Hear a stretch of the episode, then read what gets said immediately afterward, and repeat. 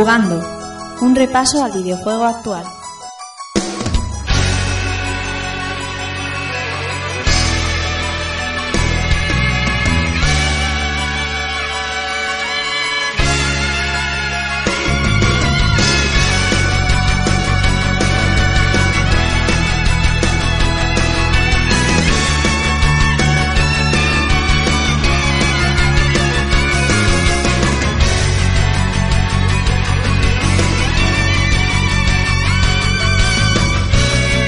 Hola, ¿qué tal amigos y amigas? Sed bienvenidos al nuevo episodio de Jugando y recibid un saludo de quien nos habla, Rafa Valencia.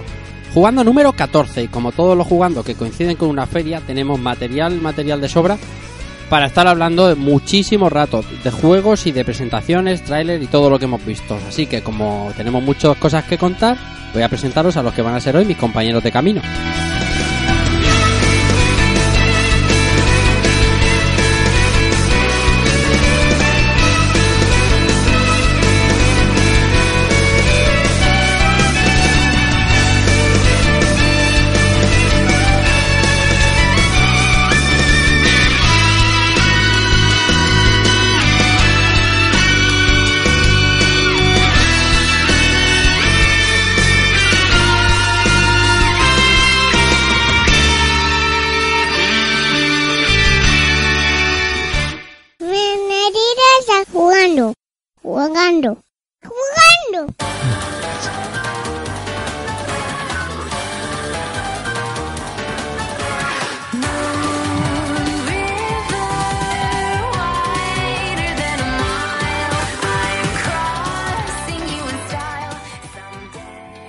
Pues voy a presentar a mis compañeros de esta noche. Inercia Pau, ¿qué tal? ¿Cómo estás? Buenas noches.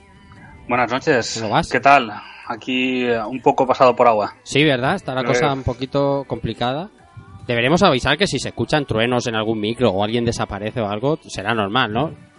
Sí, sí, nos habrá tragado la- el agua, o nos habrá caído un rayo encima, o bueno, o como en Denia, que a lo mejor se derriba un muro, quién sabe. Eso es, eso es, sí, sí, totalmente, totalmente. Te escucha un poco más lejos que el sábado, ¿eso cómo es?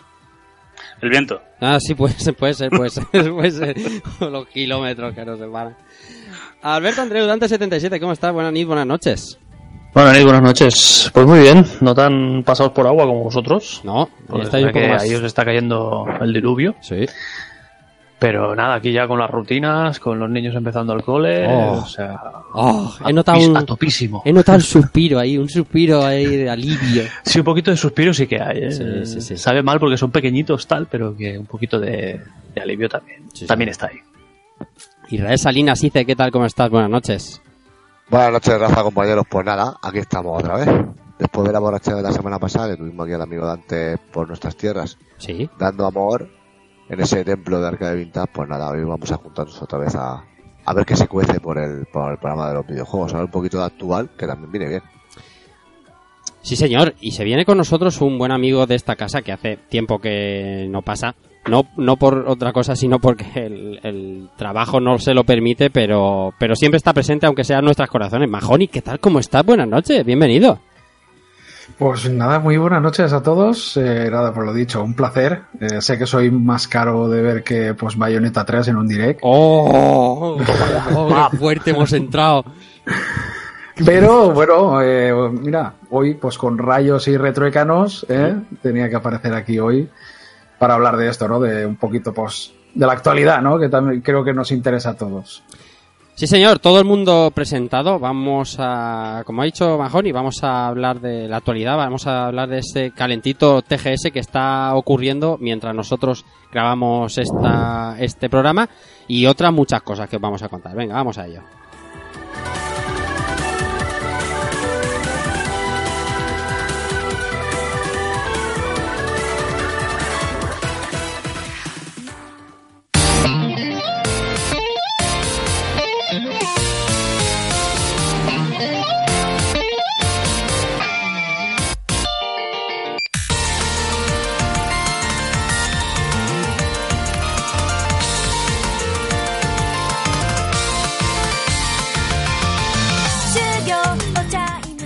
Digo, vamos a hablar del TGS, vamos a hablar de todo lo que ha salido hasta fecha de hoy, hasta este 13 de septiembre. Pero antes os recordamos que la, semana pasada estuvimos como estábamos hablando aquí con, con Pau, con Albert Conice, en, en el Museo Arcade Vintage grabando un programa, hablando de, de la recre de nuestra casa y lo pasemos estupendamente bien y queremos aprovechar este inicio de programa también para recordar a los amigos de jugando y de rejugando que nos vamos a Madrid, a la Madrid Games Week, que nos vamos a ir el 4, 5 y 7 de octubre, vamos a estar por allí gran parte del equipo y anunciar que tenemos el 5 de octubre, sábado, a las 5 de la tarde, de 5 a 6 y media de la tarde, programa de rejugando como viene siendo habitual en la zona de Retro World dentro de la Madrid Games Week, que siempre tiene a bien pues eh, invitarnos a, a pasar el fin de semana allí a descubrir pues todas las novedades de videojuegos y lo mejor del retro.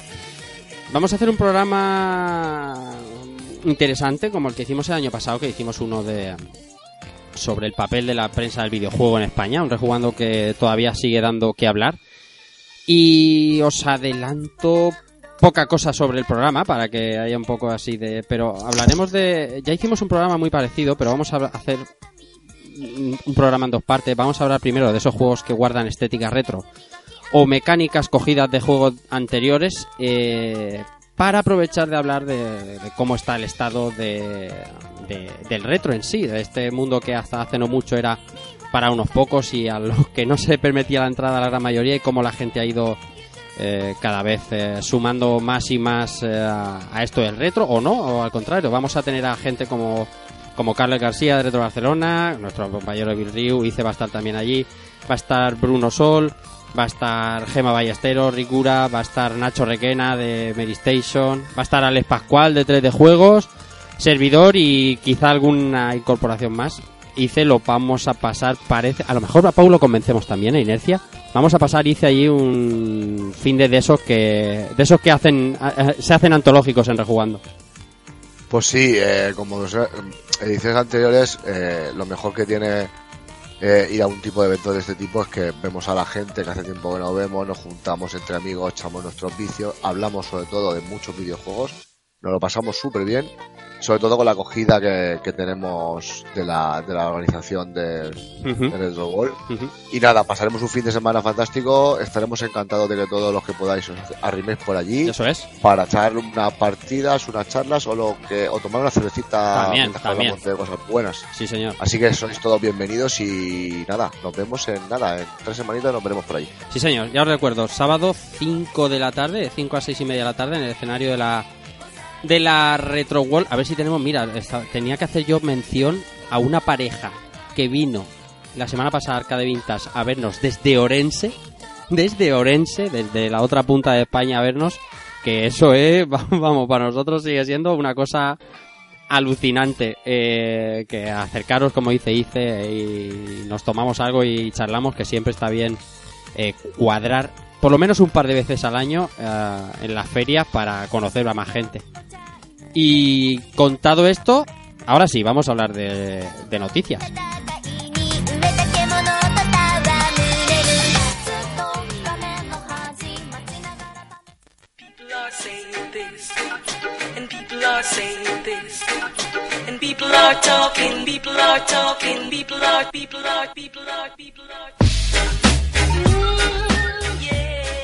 Bueno, han pasado bastantes cosas en este, en este par de semanas que no hemos grabado.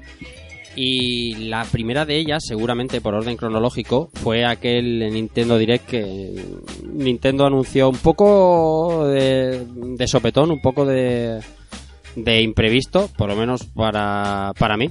Y anunció cosas, pues algunas que ya se tenían muy, muy. eh, que, se habían rumoreado mucho y que al final eh, se confirmaron, como por ejemplo ese lanzamiento de Overwatch en Nintendo Switch, que ya venía sonando, sonando el run run desde hacía tiempo. Y por ser muy rápido, yo comento las cosas más o menos que se anunciaron y vosotros me destacáis la que la que más os ha llamado la atención o la que queréis comentar. Eh, trailer de Luigi Mansion 3, eh, trailer de tráiler de Super Kirby Clash, ese, ese, ese Smash eh, con Kirby, eh, más de Dragon Quest 11 Definitive Edition, que está ya, más de Pokémon Espada, eh, Terry Bogard anunciado en, en Smash Bros. Ese, ese tráiler, ese tráiler, ese, Ese tráiler que, ese tráiler que, ese tráiler es puro amor. Sí. La verdad es que se lo curraron, ¿eh? Se lo curraron ahí con los gráficos, con todo, con todos ahí intentando pescar el- la carta, o sea, es, es, es muy Jugando con las animaciones clásicas, Sí, sí. eh, fue un guiño. Gis cayendo igual. Es muy guapo. Es muy guapo. Además, salía uno, intentaba coger la carta, al final se le escapaba y decías, uy, este no es tal. Os- Se lo curraron. Y, y además creo que falta otro personaje para anunciar, si no recuerdo mal. Habían dos, solo anunciaron a Terry. Y creo que faltaba un segundo. Bueno, ya Me pareció que- ver en el, en el tráiler, vaya. mm, lo que. Pero, un segundo, ¿de SNK te refieres? De SNK, sí, porque se veían como dos sobres. O, o yo lo vi mal, ¿eh? Pero me pareció ver a mí dos viste? sobres en el... Lo viste mal, me parece a mí. Vale, pues queda, uno, ser. queda uno de este queda uno de este Fighter Pass que muchos rumorean que es Sora vengo oyendo esta semana ya mm, mm, ver veremos pero sí que bueno hay un segundo Fighter Pass que está pues eh, también cerquita Eh, diremos más Doom 64 anunciado para para Nintendo Switch Eh, más de Animal Crossing New Horizons nuevos modos para Tetris 99 Mario Sonic y los Juegos Olímpicos Diamond Cross Máquina, que ya está en las calles con análisis un poco... mm, se ve que no ha salido lo bien que esperábamos, ahora hablamos de ello. Más de Link's Awakening, Returns of the Obra Dinn en Switch. Eh, Deadly Premonition 2, que yo creo que mm, no lo esperábamos tampoco. Downless, eh, eh, Star Wars Jedi Knight 2 y... ¿Qué más? Ah, Tokyo Mirage también, Tokyo Mirage Sessions eh, también estaba. Y los dos pelotazos que me he guardado para el final. Lo primero es el catálogo de Super Nintendo. Bueno, un pequeño catálogo de Super Nintendo para los suscriptores del, del Nintendo Switch Online. Y para cerrar, y gloriosamente, Xenoblade Chronicles Definitive Edition, eh, una remasterización del clásico de Wii. Estuvo- algo más, ¿no? Por una remasterización. Bueno, sí. eh, Parece que lo hayan adaptado un poco al, al motor del 2. eh, Sí, sí, sí. No solo han cambiado las caras, sino también en lo- los entornos, eh, vegetación y tal. Y la verdad es que se ve muy, muy bien.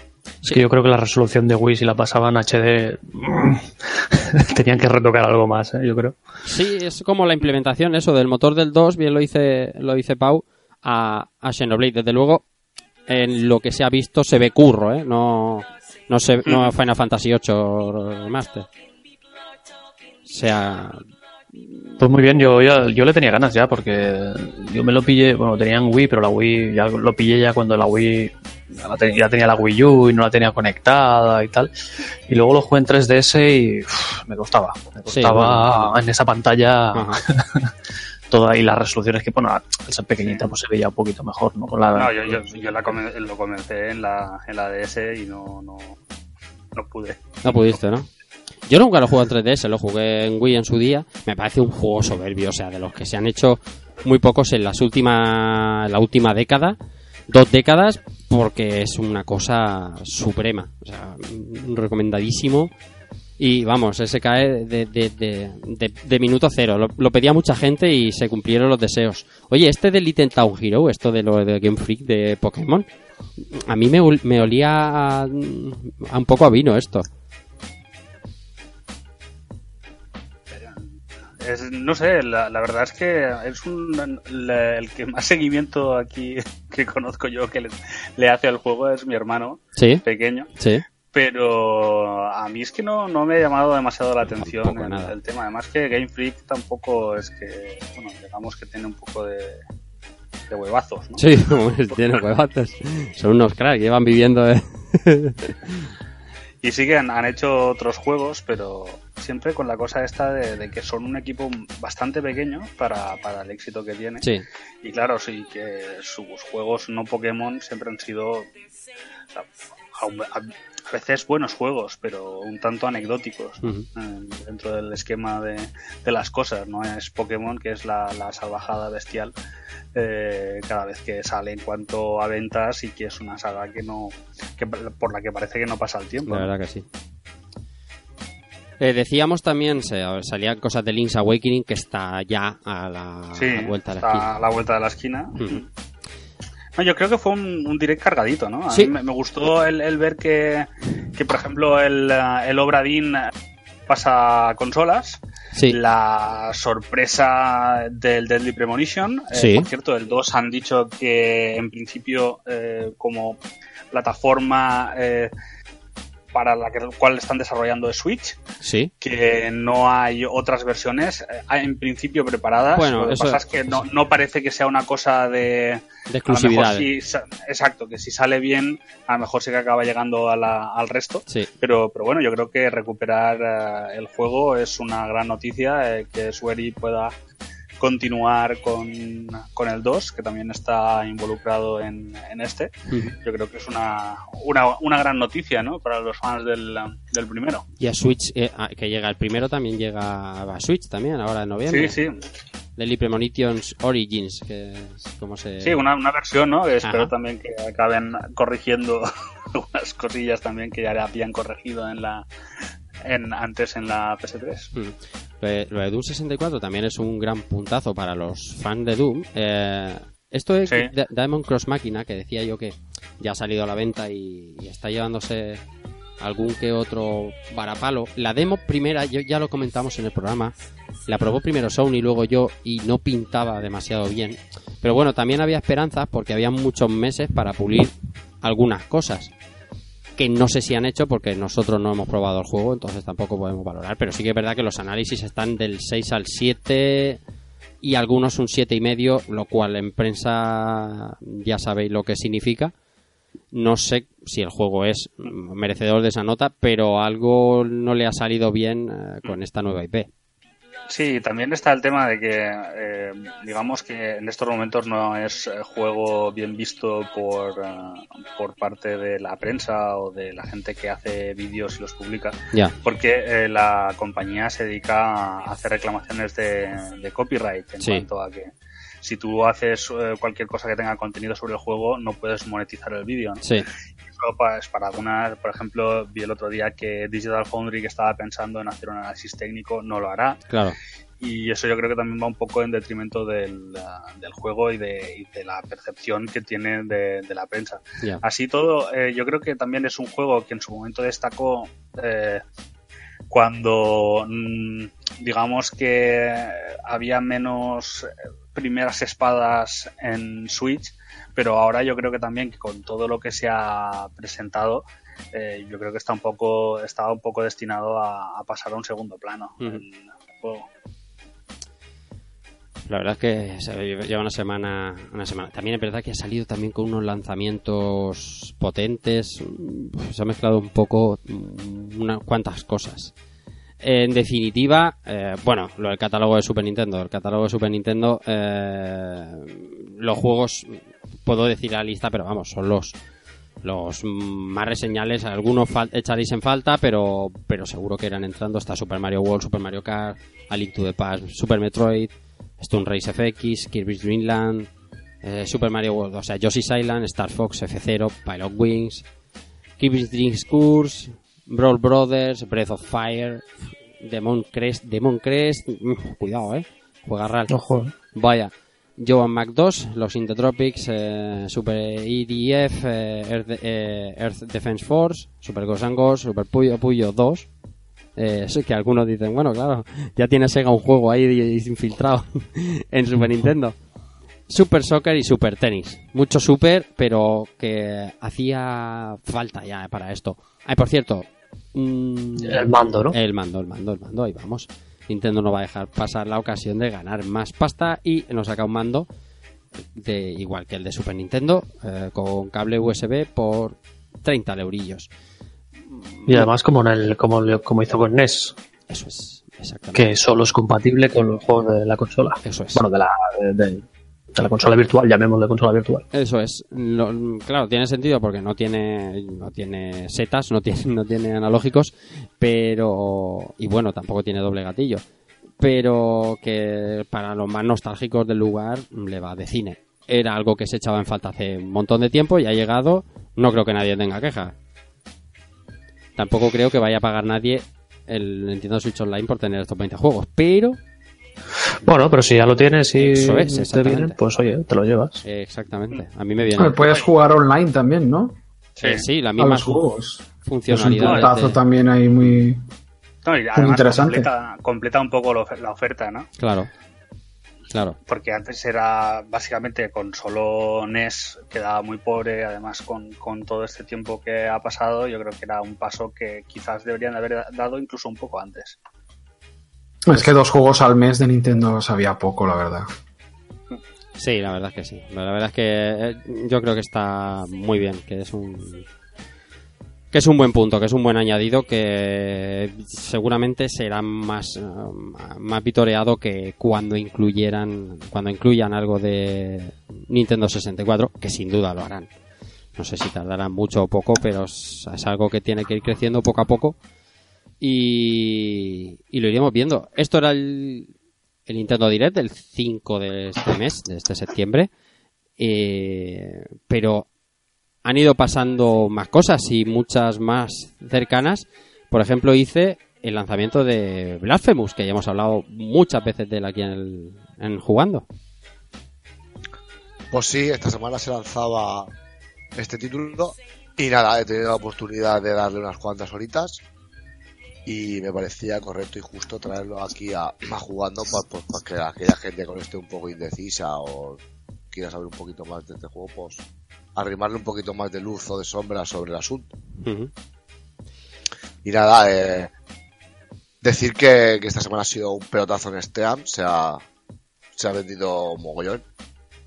Pero yo, por ejemplo, le he dado unas cuantas horas y mi opinión personal sobre el juego es que, a ver, eh, se me queda por debajo de lo que yo, de lo que yo pensaba. El juego está muy bien, la ambientación está genial, eh, pero ahí tienen muchas, muchas cosas buenas, pero también tienen muchísimos, tanto bugs conocidos que están saliendo a patadas, que hay vídeos, 500 vídeos ya por internet con lo de la FEM, como errores, fallos a la hora de, de crear el juego que algunos los han corregido antes del lanzamiento, como lo que hablábamos hace, poco de, del parry que tiene el Sí. personaje, Ujú. lo han corregido, ahora se parrea bastante bien. Sí. Pero, por ejemplo, eh, me parece mal el humo que vendieron en los que vendieron a la hora de hacernos de, de vendernos el juego por el tema de las ejecuciones. Yo, por ejemplo, llevo llevo vamos a decir que llevo muchísimos enemigos distintos vistos y solo he podido ejecutar a tres. O sea, no, no es un que nos vendían que oh, vas a poder masacrar al enemigo, vas a poder hacer ejecución. Sí, no. Tres personajes y poco más. Está muy bien, pero te deja con las ganas de poder ejecutar pues, a muchísimos más, porque hay muchísimos tipos de enemigos. Entonces, eh, te deja un poquito así con ganas de más, ¿no? Nosotros cuando hablamos de la demo la semana pasada, algunos amigos de, de otros medios y tal nos preguntaron, oye Rafa, ¿qué, qué es concretamente lo que te pasa con el con, eh, con el control y demás? Lo que decía yo, bueno, se lo explicaba y, y- y- de hecho me decían que tenía razón, pero que en cierta manera se había solventado. Yo no he probado el juego final, tú sí dices, tú le has echado un mogollón de horas, pero sí que es de reseñar que pese a sus fallos que está teniendo y bugs eh, que, bueno, en mayor o menor medida serán solucionables mediante mediante parches como como voy como todo todo juego de vecino eh, ha conseguido algún hito que otro Blasphemous como bueno siempre un juego patrio que esté en lo alto de las listas de Steam está muy bien la verdad sea dicha de hecho consiguió el número uno eh, durante algún tiempo hasta que claro llegó Gears y volvió lo de siempre a, a fundirlo, pero eh, sí que es verdad que eh, en medio generalista se hablaba del juego. Oye, que es algo que, que está bien, es un proyecto ambicioso que ha salido con algunos problemas, pero la opinión general no es mala y nosotros nos alegramos, ¿no, dice? Sí, o sea, a ver, el juego, la- tanto la ambientación como la presentación de cartel de los personajes, enemigos, eh, áreas, sí que es verdad que a veces eh, es, es- No me gusta mucho comparar, pero por ejemplo, el mapa es, es muy parecido al lo de. de Bloodstained. Bloodstained. Claro. Sí, pero por ejemplo, eh, en, en Blasphemous a veces es. El tema del diseño de los, de, de los escenarios y demás está súper currado pero a veces parece que que es un poco lioso, te hace perder mucho el norte, no sabes para dónde, si es para, para un lado para otro. O sea, les ha faltado un poco indicarte un poquito más el camino, ¿no? Ah. Y a veces, Bueno. muchas veces te encuentras que no sabes qué hacer, pero bueno. Es eh, que lo bueno- eso ha pasado siempre y yo creo que también es lo que buscan, ¿no? En un Metroid, en un Castlevania clásico, lo que buscan es eso, que te pierdas, que vayas explorando habitación por habitación a ver qué leches te has dejado. Además que quiere un poco de sufrimiento, ¿vale? Que, que- que- bebe de, de algún soul y le gusta que sufras y, y los que nos gusta sufrir pues nos alegramos un poco. Y no nos gustan que nos guíen el camino tampoco.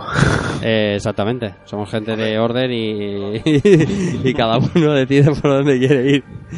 Sí, sí. Vamos a hablar, hice más de Blasphemous el día de Madrid y de hecho vamos a ver, bueno, vamos- no, no vamos a prometer nada, pero vamos a ver si, si sentamos a alguien gordo a hablar de, de, bueno, con eso de las estéticas retro y de cómo vuelve todo y, y- y incluso tiene éxito. eh, sería, sería un buen punto hablar de Blasphemous entre otros muchos ahí en Madrid con, con ellos si puede ser.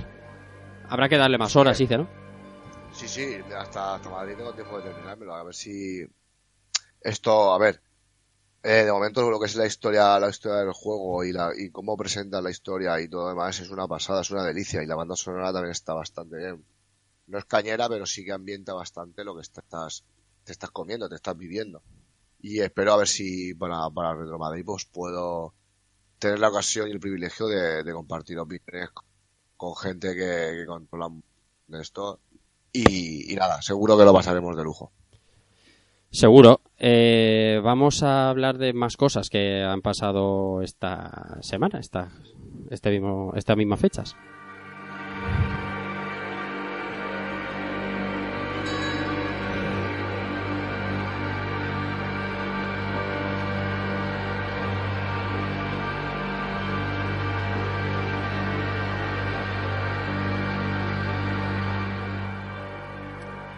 Bueno, vamos a hablar de. mira, ayer tenía lugar el Apple. que- ¿Cómo es? que Apple ¿La Keynote? Keynote. Y se anunciaban más novedades sobre el catálogo del Apple Arcade, dice. Nada, eh, esta noticia me ha, me ha, me ha gustado porque porque trae, trae a, la, a la manzanita eh, juegazos, pero era más por porque me gustaría la, la opinión de, del equipo, ¿no? Eh, de los juegos que traen trae esta gente a, a su plataforma. A ver. ¿vale? Los, títulos. y vuestra, vuestra opinión, porque claro, yo por ejemplo me esperaba otro tipo de títulos, ¿sabes lo que decir? Al- más, más retro. ¿no? Y yo por ejemplo aquí pues he visto poca cosa así que, que sea Pero. de acorde pero- al título de Apple Arcade. Sí, sí, pero lo esperaba más retro porque te lo había. Tenías Imaginado yo, ¿no? Ah. Entonces he visto títulos, hay títulos bastante chulos, Mm. pero incluso rescatan algún algún algún personaje muy conocido de, de las sagas arcade pero bueno era un poco pues com- comentar con vosotros y que me dieseis la opinión que os parece que sois más expertos al igual que yo A ver, de este, este catálogo Os arcade. leo, os leo un poquito del catálogo, algunos de los que mm, sean un poco más sonados, que habrán mucho. Tenemos el malísico Chuchu Rocket de Sega, tenemos Rayman Mini, tenemos Exit the Dungeon, eh, tenemos Pac-Man Party Royale, eh, tenemos el Skate City, tenemos eh, el juego de Steven Universe, Unleashed the Night, tenemos eh, Super Impossible Road, The Enchanted World, tenemos, eh, ¿qué más? Eh, Team Sonic Racing. Tenemos eh, Lego Brawls. Eh, ¿Qué más? No Way Home. Tenemos también. A ver, el listado es larguísimo. ¿Qué más tenemos por aquí? Mm. Mo- Mogollón de morralla. hay, hay muchísima morralla, ¿eh? Ya estaba viendo el, el, el Beyond Steel Sky. Sí, Es una secuela de una aventura gráfica que me sonó un montón. eso es. Que es Beneth Steel Sky, Mm. juraría. Que esta yo creo que la había jugado en Amiga. Vale, y esta, esto, no sé, ahora que lo estaba viendo así un poco online. Mm. Y la verdad es que me, me atrae. Me atrae el tema de que Sí. hay una segunda parte. Tendría que recuperar la, la primera parte a ver qué, qué tal era, pero yo recuerdo que era una aventura gráfica que me, que me hacía gracia. Así que, no sé, está- Del- del me seguiré la pista esto. Lo, Fantasian, el juego de, de, de Miss Walker, de, vamos, de, de, de- de este de Sakaguchi. Sakaguchi, es, bueno, por ser Sakaguchi, ¿eh? siempre me va a llamar la atención, pero no, no me interesa prácticamente nada más. Es un enfoque muy eh, tal cual, ¿no? Eh, o sea, creo que no engañan a nadie. Se llama Apple Arcade. Eh, Sí, y han cogido, yo creo que, que son desarrollos de, de buenos desarrolladores, pero quizás les falta un factor diferencial. Eh, parece que va enfocado a un público muy sin demasiadas pretensiones, ¿no? Sí, que sí. simplemente quiere divertirse y tal, que no, no hay ningún juego que te llame poderosamente la atención, pero luego si bueno, si haces un poco eh, de no sé, de- vas buscando, ¿no? Lo que lo que hay ahí, hay, hay buenos buenos desarrollos y buenos desarrolladores, ¿no? sí.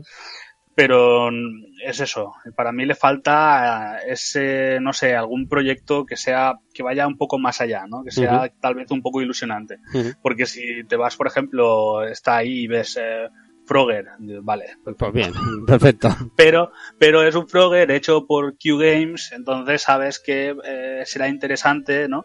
O el mismo Chuchu Rocket de Sega. Sí. Es, Ese es el único que está- me llama a mí la atención, sí, el Chucho Rocket. O ves que está Clay ahí también haciendo ju- juegos para el Apple Arcade. Pero al mismo tiempo es eso. Yo creo que es un, in- un inicio un tanto tímido por parte de Apple, aunque bueno, hace poco el, el juego este de Genova Chen, ¿no? Eh, Sí. Ha salido para los dispositivos de ellos. Veremos a ver en un futuro. Majoni, ¿qué me decías? Chuchulo, que te llama la atención. Sí, a ver, es el que más me llama un poquito, un poquito la atención, más que nada por eso, porque ¿cuánto hace que no vemos un Chuchu Rocket? Eh, desde que se lanzó en Dreamcast, ¿no? Posiblemente, no sé claro. si se- lanzó otro más después o... Pero- recopilatorios, no sé. pero pero de todas maneras este es, es, es uno uno al otro, o sea, es el mismo puesto para pues para eso, para el Apple Arcade, que está bien, ¿eh? que es un, un buen juego. Sí, a ver, esto no deja de ser, pues bueno, para las plataformas de, de, de Apple, ¿no? Prácticamente más que más móviles, ¿no? Que creo yo que, que para PC, creo yo. Hmm. Y, y bueno, no sé. Es que no es una cosa tampoco me interesa mucho porque nunca he tenido eh, dispositivos Apple, entonces no. Ya. Más allá de Chuchu Rocket y, y otro juego más que sí, que bueno, que, que las marcas quieran vender también, también estar en esta, en esta Apple, pues no, no veo más allá. Bueno, Entiendo que veremos. tendrán sus exclusivos también, ¿no? Porque ahora estaba viendo, por ejemplo, el billón este, Sí. eh, que también sale en PC y en consolas. O sea que. Quiere decir que, que no sé si van con algún. algún exclusivo así fuertote, ¿vale? Para, para llevarse al mercado, porque la verdad. mm, Si es eso. Si no tienes disposición. No sé muy bien si te va a interesar o no te va a interesar. Bueno, no te va a interesar porque no tienes el dispositivo. claro. Exactamente. Si lo quieres tener, aprovechamos, esto no es un podcast de tecnología, pero nos interesa. Ya- se ha presentado el, ape- el, el- el- el iPhone 11, tres versiones, y depende de cuánta pasta, si tenéis mucha, muchísima o un huevazo, podéis comprar una u otra o la, o la superior. Hasta 1600 pavos podéis gastaros todo lo que queráis. Que está muy bien, que tiene más de todo, más mejor y mucho más mejor, como diría Rajoy. es que no puedo resumir mejor el iPhone, el, el- la, la pasta, tío. Ya es una cosa increíble, de, de, traca. Se han anunciado muchas cosas de Apple, muchas cosas de mucho dinero, de muchos dineros. Ahora vamos a vamos a seguir con las cosas que se están presentando estos días.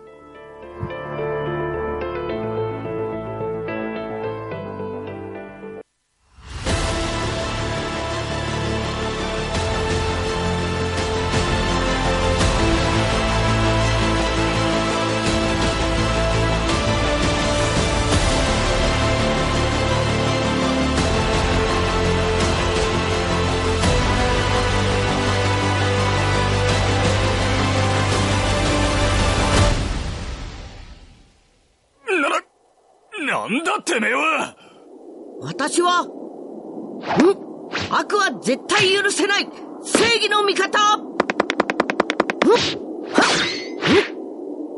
レートサイヤマンだ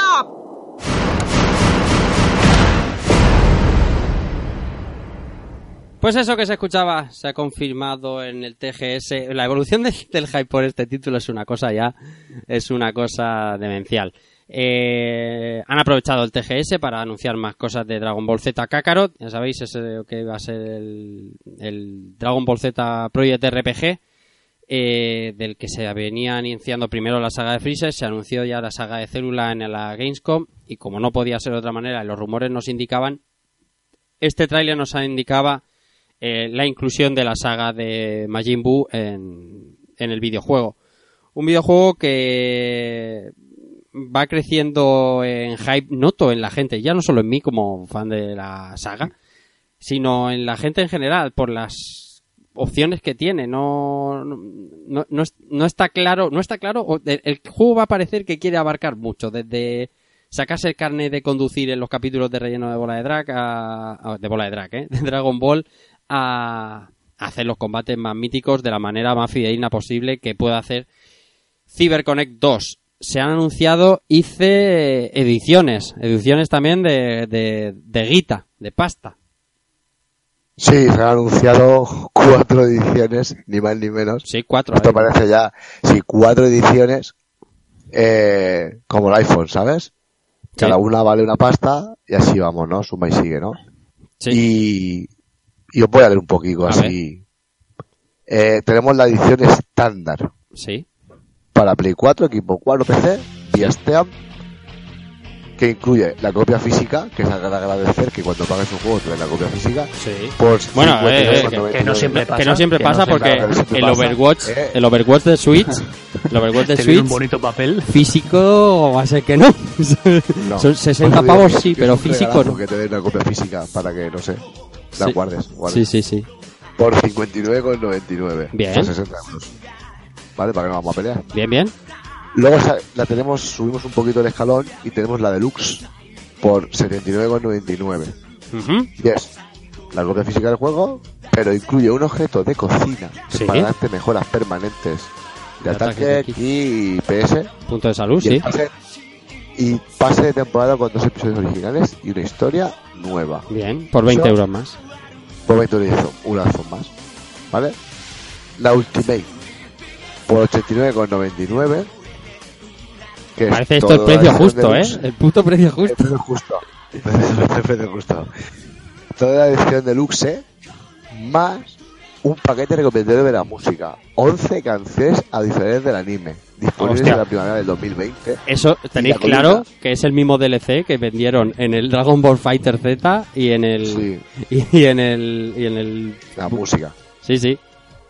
Y en Bien. Xenoverse 2. En la música, los 11 temas que, que pusieron de pase de temporada. Estas cosas me Para que- un poco lo, lo- Para que, lo- para que la escuches. Pero Bandai, Pues, Albert. Ya, ya, pues ya, si pero eh, que, que te vendan la banda sonora molona y exclusiva en DLC, tío. Que no, que no, que no, que no, que no, que los 11 temas, eh, ahí puede estar el Dantan Kokoro Hikariteku, que tampoco tiene por qué ser la música que iba en ese combate Ah, ni nada de eso. Yo digo, joder, que te pongan los, los temas más No, vengan- Makafushi. Canciones adicionales del anime. Claro, claro, el Makafushi Adventure, Dandan, Romántica Geruyo, y ya está, nos copian la canción del ending del programa, mucha tela. Mucha tela. Ya ves, muchas veces. Y, la- y también añaden una columna de Tao Pai Pai que será el tronco, ¿no? Claro, claro, el tronco, el tronco. para que lo ponga donde tú quieras.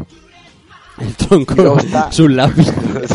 donde tú quieras. Cada uno pone los troncos en su casa donde da la gana. Y luego ¿Qué está abarca? ¿Qué, ¿Qué? qué abarca? Porque es todo, es todo Z, ¿no? No, no, es todo bu, todo bu, o sea, to- o sea, sí, todo Z, Basta perdón, bu. todo Z. Basta bu. Basta bu, basta bu, vamos, hasta- eh, ya no creo que lleguen a Super, sería lo más grande, pero... A ver, y luego está la edición coleccionista. Esta, esta es la mía, vea, dale, dale. Que es, que es todo, la- toda la edición Ultimate. Como los Patreon. Lo- todo Sí, lo anterior. te dan lo- más, más. Una, me- una caja metálica exclusiva que le puedes regalar a tu mujer o como joyero. Si te pilla mal, o sea, hacer un regalo del día de los enamorados o algo, le regalan la caja. Un libro de, de arte a- de tapa dura y a todo color de 25 por 30 centímetros. Y para finalizar, un diorama exclusivo de Goku con Gohan niño. Cuidado. Cuidado aquí. No se sabe el precio. Cuidado, Sí, sí. cuidado, No que- cuidado el dinosaurio. El dinosaurio Cuidado. del diorama, ¿eh? O sea, mucho cuidado que eso es gloria bendita. No lo puedes poner a la del tronco porque no te cabe. Tienes que ponerlo en otra pared. Pero, pero, Y ¿Qué cuesta eso? ¿Qué cuesta eso? Oficialmente no se sabe. Pero por aquí me apuntan que en Amazon está a 239 pavos. Barato me parece. Para, o sea, señores, Agotado, está agotado. 240 pavos. O sea, no, tío. Barato me parece. Bueno, lo más importante de toda esta retaíla, aparte del tráiler y de, bueno, descubrirnos cosas como que se va a poder conducir por todo el mapa, lo que os decía del carnet, que es una chorrada, el juego va a intentar hacer muchas cosas, no sé cuántas bien, pero eh, sí que es ambicioso cuanto menos. Bueno, si habéis jugado alguna vez algún Naruto Ninja Ultra Storm, su Naruto y su puta madre, sabréis por dónde va a ir la historia con, con todo esto de Esto va, a ser. Esto va a ser un poco como juégate la serie, ¿no? Eh, sí, exactamente, yo exactamente. yo sé, juega, juégate tú la serie, no Exactamente, te la veas, exactamente. juégatela. Aquí Marcos, o sea, aquí mi hijo y yo ya hasta estamos flipando a lo loquísimo. Lo importante aquí, fecha de estreno en Japón 16 de enero de 2020, se anunció ayer, y hoy se anuncia la fecha en Europa que es 17 de enero de 2020, el, el día después, o sea que para los que nos temíamos un mes o dos meses de atraso, de ajuste de fechas, prácticamente sale el di- mismo día en Japón y aquí y sorprende porque es ya mm, se venía anunciando early 2020 lo que te indica siempre primavera pues marzo febrero es un buen mes no no empezamos el año fuerte bien 17 de Pues, enero Muy bien, muy bien. Ya 17 veremos ver al final. amigos de Bandai amigos de La Bandai cuesta de enero, 239 euros. no pasa nada, Nada. no está. ¿Qué, qué es eso para un rey mago? Eso es calderilla, miseria. Nada de nada. para el del oro. Tiene- El tiro va a traer el del oro. Amigos de Bandai España, el buen análisis aquí, el, el podcast de rigor. Necesitamos la de la figura, la de la figura. Está bien, hay, hay ganas del cácaro de este Mahoney. Eh, A mí, a mí este juego me lo han vendido desde el minuto uno. O sea, A, a mí desde el 1, desde el 1... No, desde el 1 no, ¿eh? No. desde el 1 no. Minuto cero. Minuto cero, sí, yo es- desde el minuto 1 al principio dije, "Mm, otra vez Raditz principio aquí, también. el Raditz aquí. Pero sí que es verdad que, que se transformó Gohan en nivel 2 y ahí ya comprado. Claro, yo, yo es que posiblemente igual el vídeo que yo vi, no posiblemente igual no sería el primero. Seguro, todos, seguro, seguro. Igual lo vi un poquito más tarde, pero a mí directamente porque creo que se lo vi a, a, a Airfree. Sí, puede ser, sí, Freeman, se lo vi a. Freeman aquí en Twitter. Sí, sí. Y claro, a mí se me cayeron los huevos al suelo porque, sinceramente, yo soy, me gusta mucho Dragon Ball. Yo soy muy fan desde pequeño. Sí que es verdad que no soy de la nueva serie de Super, y creo que lo sabéis vosotros. Pero, hostia, eh, yo tenía ganas de, de un juego así, o sea, Sí. que te cuenten el anime y sobre todo Z, o incluso cuando era pequeño, que creo que en, en la bueno, en Game Boy Advance había uno Bueno, había varios, sí, claro, los Legacy. Sí.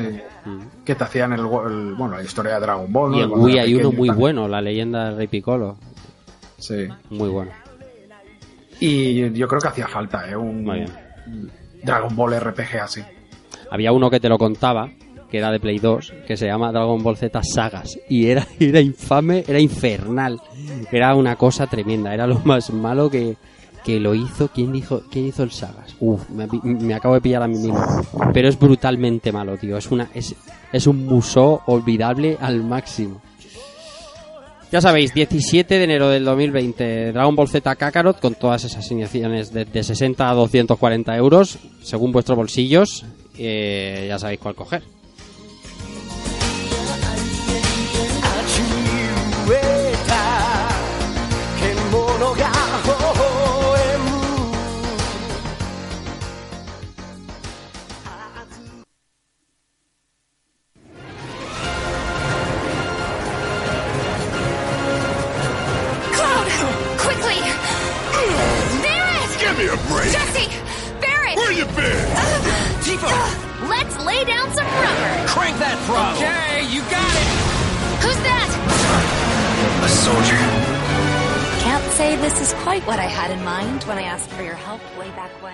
Vamos con más cosas. Tokyo Game Show no podía faltar una de las grandes promesas de lo que nos resta de generación. El juego que más que algo se está haciendo vender al primar porque todos, todos estamos manchando. Es el Final Fantasy VII Remake. Se nos muestra nuevo tráiler. Esta vez con, con todos los villanos de Shinra. Con, con ese Don Corneo. Y con con vistazos rápidos a invocaciones míticas como Ifrit y Shiva y escenas absolutamente preciosas con, con, con Aerith y Tifa.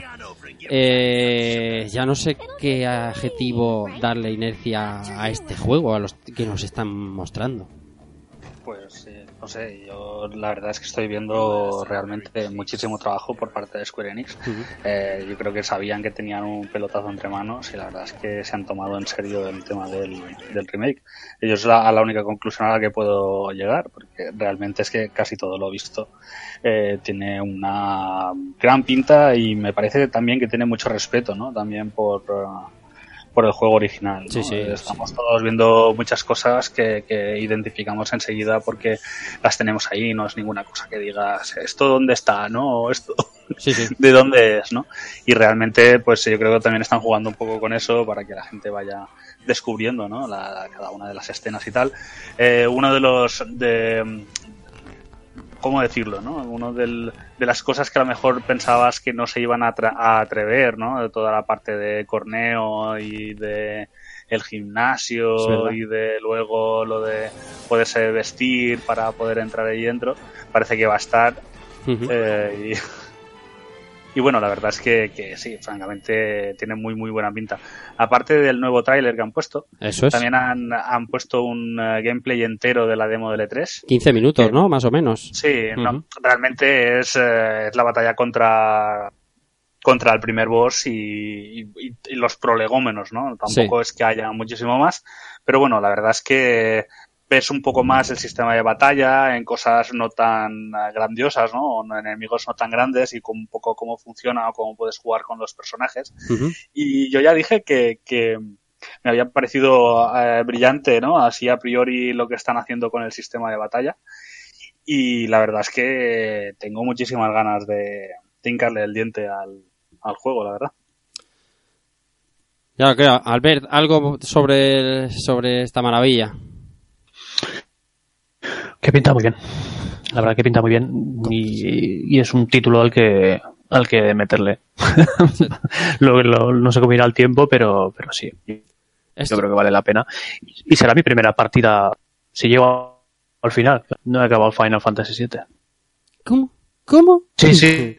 Ya, yo creo que ya lo había dicho más Sí, de una sí, vez. Lo, pero- lo sabíamos, pero no voy a desperdiciar la oportunidad de meterme Ah. contigo, claro. Ah, vale, te iba a decir, digo, yo juraría que esto lo soltaría Sí, más sí, o lo has dicho, lo Sí, sí, para mí va a ser... A ver, el principio me suena, ¿vale? Hay muchas cosas que sí que, que me suenan, pero hay otras Dios, estamos perdiendo. no. Esta- la fuga de oyentes la estoy sintiendo desde aquí, la es grande la fuga. Sí, bueno, yo, yo lo siento. No, no, no, no, no, está bien, está bien, está bien, está bien. Está bien.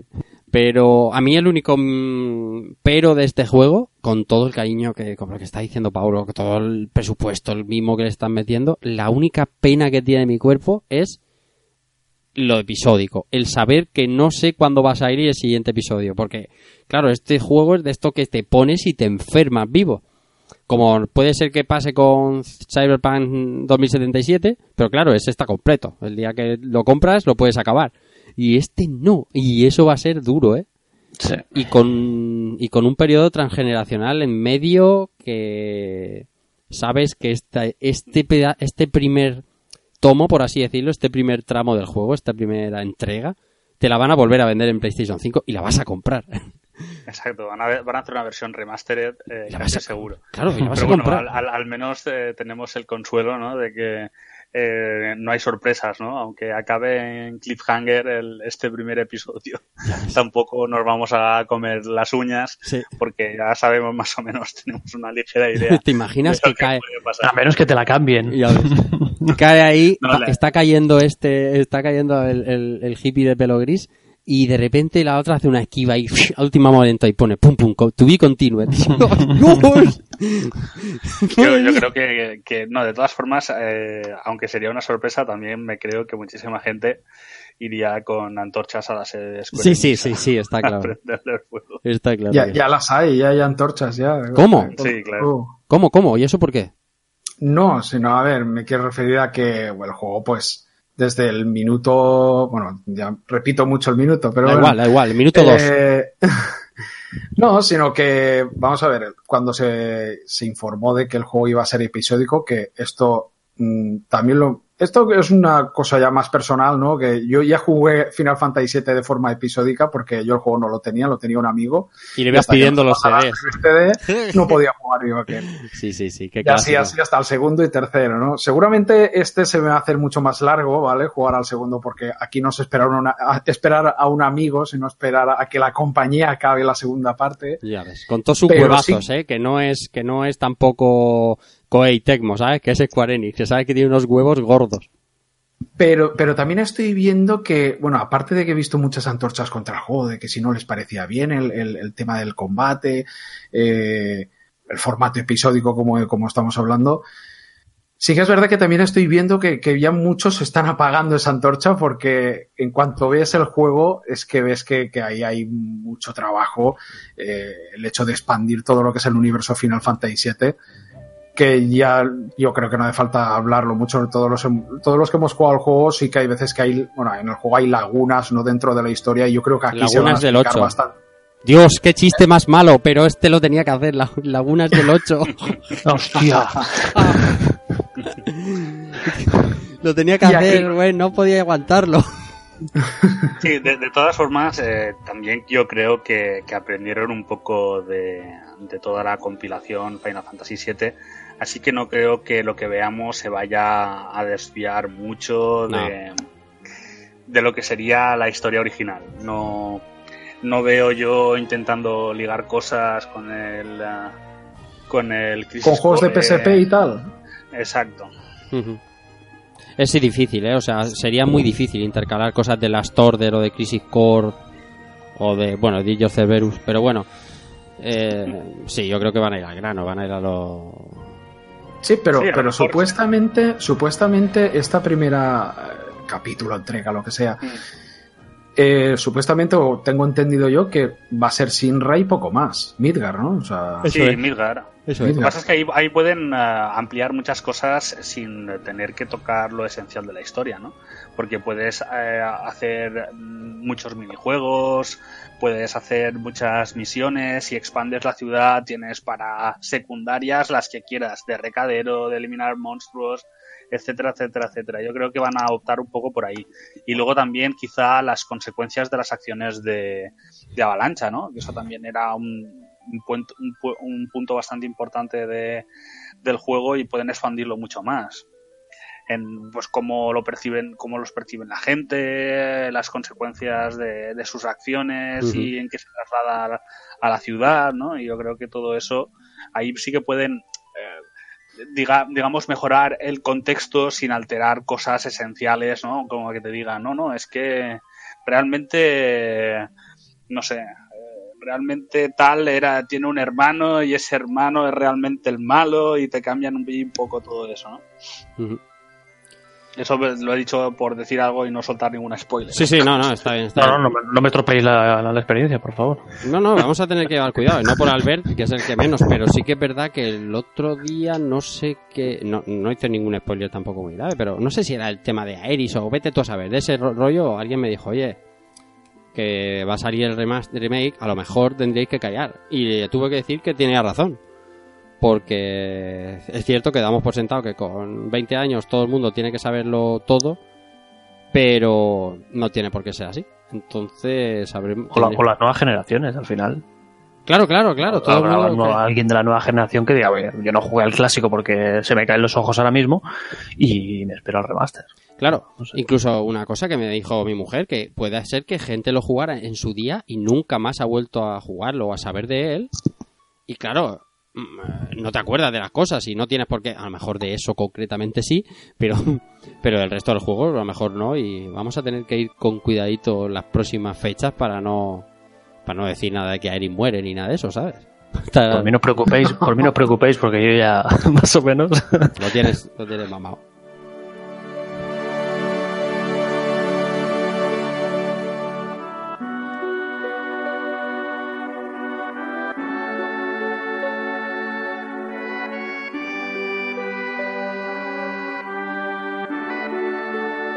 Seguimos con más cosas. No va a haber semana que no hablemos de Google Stadia y de to- todas las plataformas de streaming.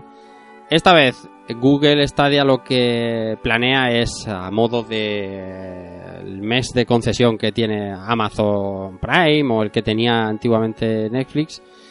John Justice, el vicepresidente de, de Google Stadia, nos aseguraba que se podrá jugar varias horas, una prueba gratuita de varias horas, no confirma cuánto, antes de tener que comenzar a pagar la suscripción periódica del, del Google Stadia Plus este, ¿no? Plus se acabó llamando al final.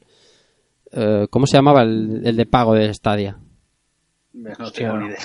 Ahora se pillaba. aquí a todo. Premium. Premium, yo que sé, no sé.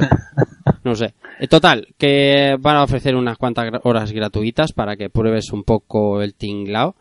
Y, y una, además una serie de juegos también que no están confirmados. Eh, no sé, no sé bien cómo lo van a hacer, si te van a dejar jugar en tu casa algunas demos para que pruebes tus conexiones y tal, que sería lo ideal. Lo que pasa es que como al principio se puede jugar los que tienen el mando y los que tienen la invitación que va con el mando, va a ser un poco lioso. Me parece que se están enmarañando y, y no queda tanto tiempo para, para la salida, para tanta in- incertidumbre, ¿no? No sabes cuántas horas, no sabes qué juegos. Yo creo que estas noticias o se dan o no se dan. A ver cómo lo veis. Mm, Hombre, yo creo que es eh, bueno, una de, la- de las maneras para que para que haya mucha menos suspicacia es que puedas ir probando el, el producto. Así que en ese sentido yo creo que es una buena iniciativa. Claro. Eh, más allá de eso, eh, yo creo que al tema Stadia le falta cocción por todos lados. Uf. Y es el, el gran problema. Cada vez Que más. cuando eh, quieres hacer una cosa que es tan ambiciosa o que parece tan ambiciosa, eh, no puedes dejar tantas cosas un poco en, en el limbo de Eso los es, justos. ¿no? exactamente. Y es un poco la, la sensación que tenemos de que hay cosas que no están pensadas, no hay ningún desarrollo eh, que sea verdaderamente ilusionante para tirarte de cabeza a la plataforma. No veo tampoco que haya ningún tipo de factor de diferenciación. Cuando han hecho los eventos de presentación, básicamente se han dedicado a presentar cosas que ya puedes disfrutar en otras plataformas. Pero diciéndote, "Mm, bueno, es que no hace falta que tengas acceso. Vale, está muy bien. Pero también eh, queremos ver cosas tangibles. eh, quizá que se. No sé, mira, por ejemplo, lo que está haciendo Microsoft con el Game Pass, por ejemplo Sí, que lo que están haciendo es que a la gente y que lo adquiera y ponen cuando no tienen una super oferta tienen otra super oferta o Sí, tienen sí, sí, sí, otra sí. super oferta más salvaje sí, es el acceso. Juegos de lanzamiento. Es un acceso casi obligatorio, diría y yo. los juegos que está sacando en los últimos meses pues Es tienes por brutal. ahí el Metro de Exodus tienes por ahí el Devil May Cry 5 Brutal. eh, no sé que, que son juegos relativamente nuevos de calidad ahora el Gears of War 5 eh, encima con lo del Ultimate y tal bueno la- pero todas estas cosas, si tú quieres eh, que la gente entre en tu plataforma, es una manera de eh, que, que entren casi por obligación, porque dicen, es que básicamente me estás ofreciendo tanto por tan poco que quieres que entre ¿no? en tu juego. En cambio, eh, Google, no sé, no, no es que vaya, no sé, no me parece tan atractiva la, la propuesta. Tengo que comprar los juegos a precio retail. eh, lo Sí. primero que hacéis con el tema de suscripción el primer mes es el Destiny. Sí. Chicos, Sí, es que está- es que- Lo han regalado en bundles. es tu- me- Que bueno, sois- lo han regalado en todos- sois- todos los sitios. sí, yo supongo que viene con la última expansión, si no me equivoco. Pero Claro. un poco la, la, la cosa es que, que da la sensación de que Google, que no es una compañía que tenga problemas económicos, si realmente apostara por este servicio ya de salida, eh, debería echar el resto. Sí, no exactamente. No sé, tú, tú ves, por ejemplo, lo que está haciendo eh, Disney con el Disney Plus, ¿no? O Eso Apple es. también con el, con el servicio de suscripción, que están reventando precios eh, para forzar la, la máquina, ¿no? O, o convertirse en una alternativa atractiva. Entonces eso es un esfuerzo. Ellos posiblemente no vayan a recuperar pasta de esa manera, pero quieren que una gran cantidad de gente entre en su plataforma. Y luego ya ir subiendo precios. Bueno, eso Netflix lo ha hecho con el paso del tiempo. si Claro, un poco la evolución sí, de las tarifas. Sí, eso es normal. No, no veo a Google haciendo movimientos ambiciosos al respecto de su plataforma. Es la, la impresión que me da. Es verdad. Tampoco creo que apunte a la mis- al mismo negocio que el game. O sea, No, no, está, cla- está claro que no apunta a lo mismo porque el Game Pass es una colección de juegos y aquí es un, como si fuera un plus, ¿no? O un... yo, aquí- eh, aquí- yo creo que aquí. Google lo, lo que te vende es, o lo que le hace la competencia quizá, es más a un Steam, más a una tienda de, de videojuegos, Mm. ¿vale? Que te dice, no necesitas un PC. O sea, lo- ese juego que puedes jugar en Steam lo podrás jugar aquí, Mm, sin necesidad de, de un pepinazo o de gastarte 500 euros una gráfica o Sí. 300, mm. ¿Vale? Sino en tu portátil de hace 5 años o 10 años lo podrás jugar. O en No, tu pero- Chromecast o en tu lo que sea. Yo sobre todo... No sé, veo, veo que, no, que no, tampoco son muy comparables porque tampoco hacen más. No, yo no me, me com- comparaba a lo que es el servicio, sino un poco la poca ambición a la hora de marcar precios o de es. ofrecer cosas. Y es, por ejemplo, en el, en el sentido de Google, yo me esperaría, por ejemplo, como mínimo un mes de 4K gratis. Claro, Eso es mínimo. Mínimo. Porque para es- ir probando el porque, sistema y tal. claro, no y en lugar coste. de un juego la- el primer mes, pues empezamos con cinco juegos. Para que la gente vaya probando cosas diferentes, ¿no? Eh, Tampoco tienen que ser todos triple A, pero cogemos un triple A, luego algunos indies que tengamos por aquí, este desarrollo que tengo tal, que es una prueba conceptual de un juego diseñado para Stadia en un mundo donde se puede conectar 5.000 personas a la vez en el mismo servidor y en- a- Es que ahí, me ahí daría está. la impresión de, de un factor de diferenciación mayor, ¿no? Sí. Que esto, que es un poco como saco mi tienda, aquí tienes esto y si quieres te pones y si no, nada. Yo creo que lo que no quieren es morir de éxito. Vale, entonces, eh, yo supongo que la inversión que han hecho en toda, en toda esta infraestructura es, es grande. Vale, entonces, como para ahora hacer, hacer una inversión en, en titulazos o en, o en, o en exclusivas o en cosas así, y, y que tampoco saben al 100% que la vaya a aguantar. Entonces, si empiezas muy fuerte regalando meses y regal- puedes, puedes morir de éxito, o sea, que te vengan todos, todo el mundo de tu, y tu red y tu infraestructura no aguante todo eso. Ujú. ¿vale? Entonces quedas peor todavía. No sé, yo creo que eh, es la primera plataforma sí que apuesta muy fuerte para el tema de streaming y van con pies de plomo.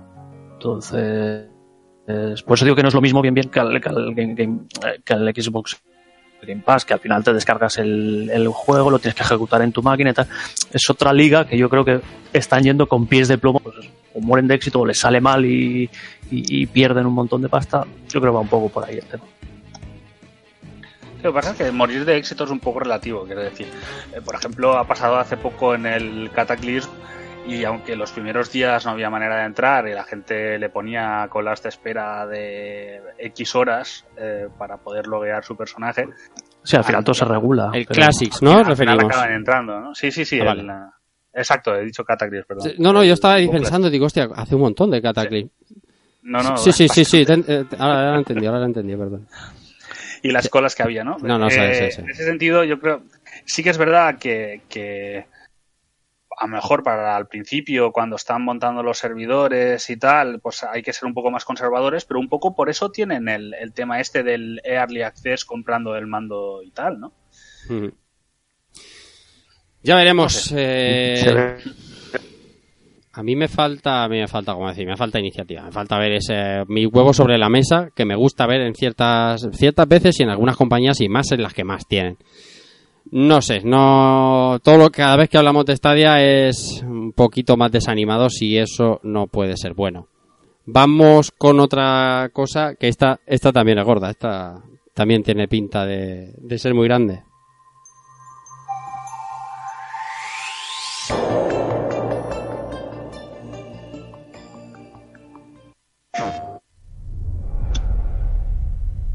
Sam, listen to me. America. Reconstructionism. Her dream isn't dead. I don't want to hear it. This is the face of our new hope. Our new America.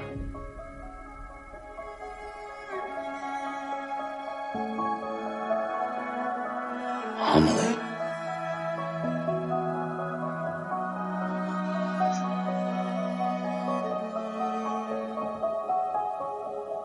My mother may be gone,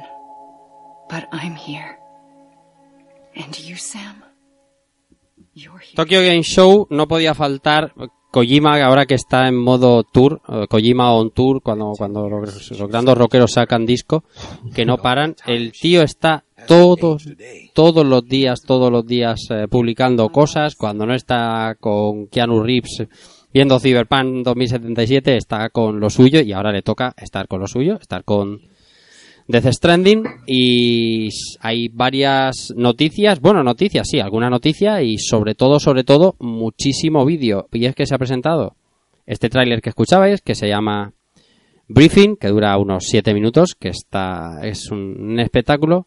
Y aparte, el señor Kojima nos muestra, de, de momento, a día que se graba este jugando, número 14, ya nos ha montado, nos ha mostrado 50 minutos enteritos de gameplay, que ahora vamos a comentar y os dejo que me contéis vuestras impresiones y a lo mejor me podéis aclarar de qué va el juego. Y eh, nos ha explicado un poquito, entiendo yo, de lo que, de cómo funciona el multijugador de, de, de este Death Stranding, del que ya dio pistas hace un tiempo. A alguien le recomendó que, que pensara en, en, en Spider-Man Multiverse eh, y eh, en Spider-Man Un Nuevo Universo, vamos, la película de anime, y en una mezcla con Dark Souls, y ahora os lo cuento. Empecemos por el principio, los gameplays y el tráiler. ¿Quién quiere abrir fuego? Mahoney, por ejemplo, invitado. Bueno, Bueno. yo lo que he visto ha sido el, el- bueno, los 50 minutos. No, los he visto enteros del todo. Ah.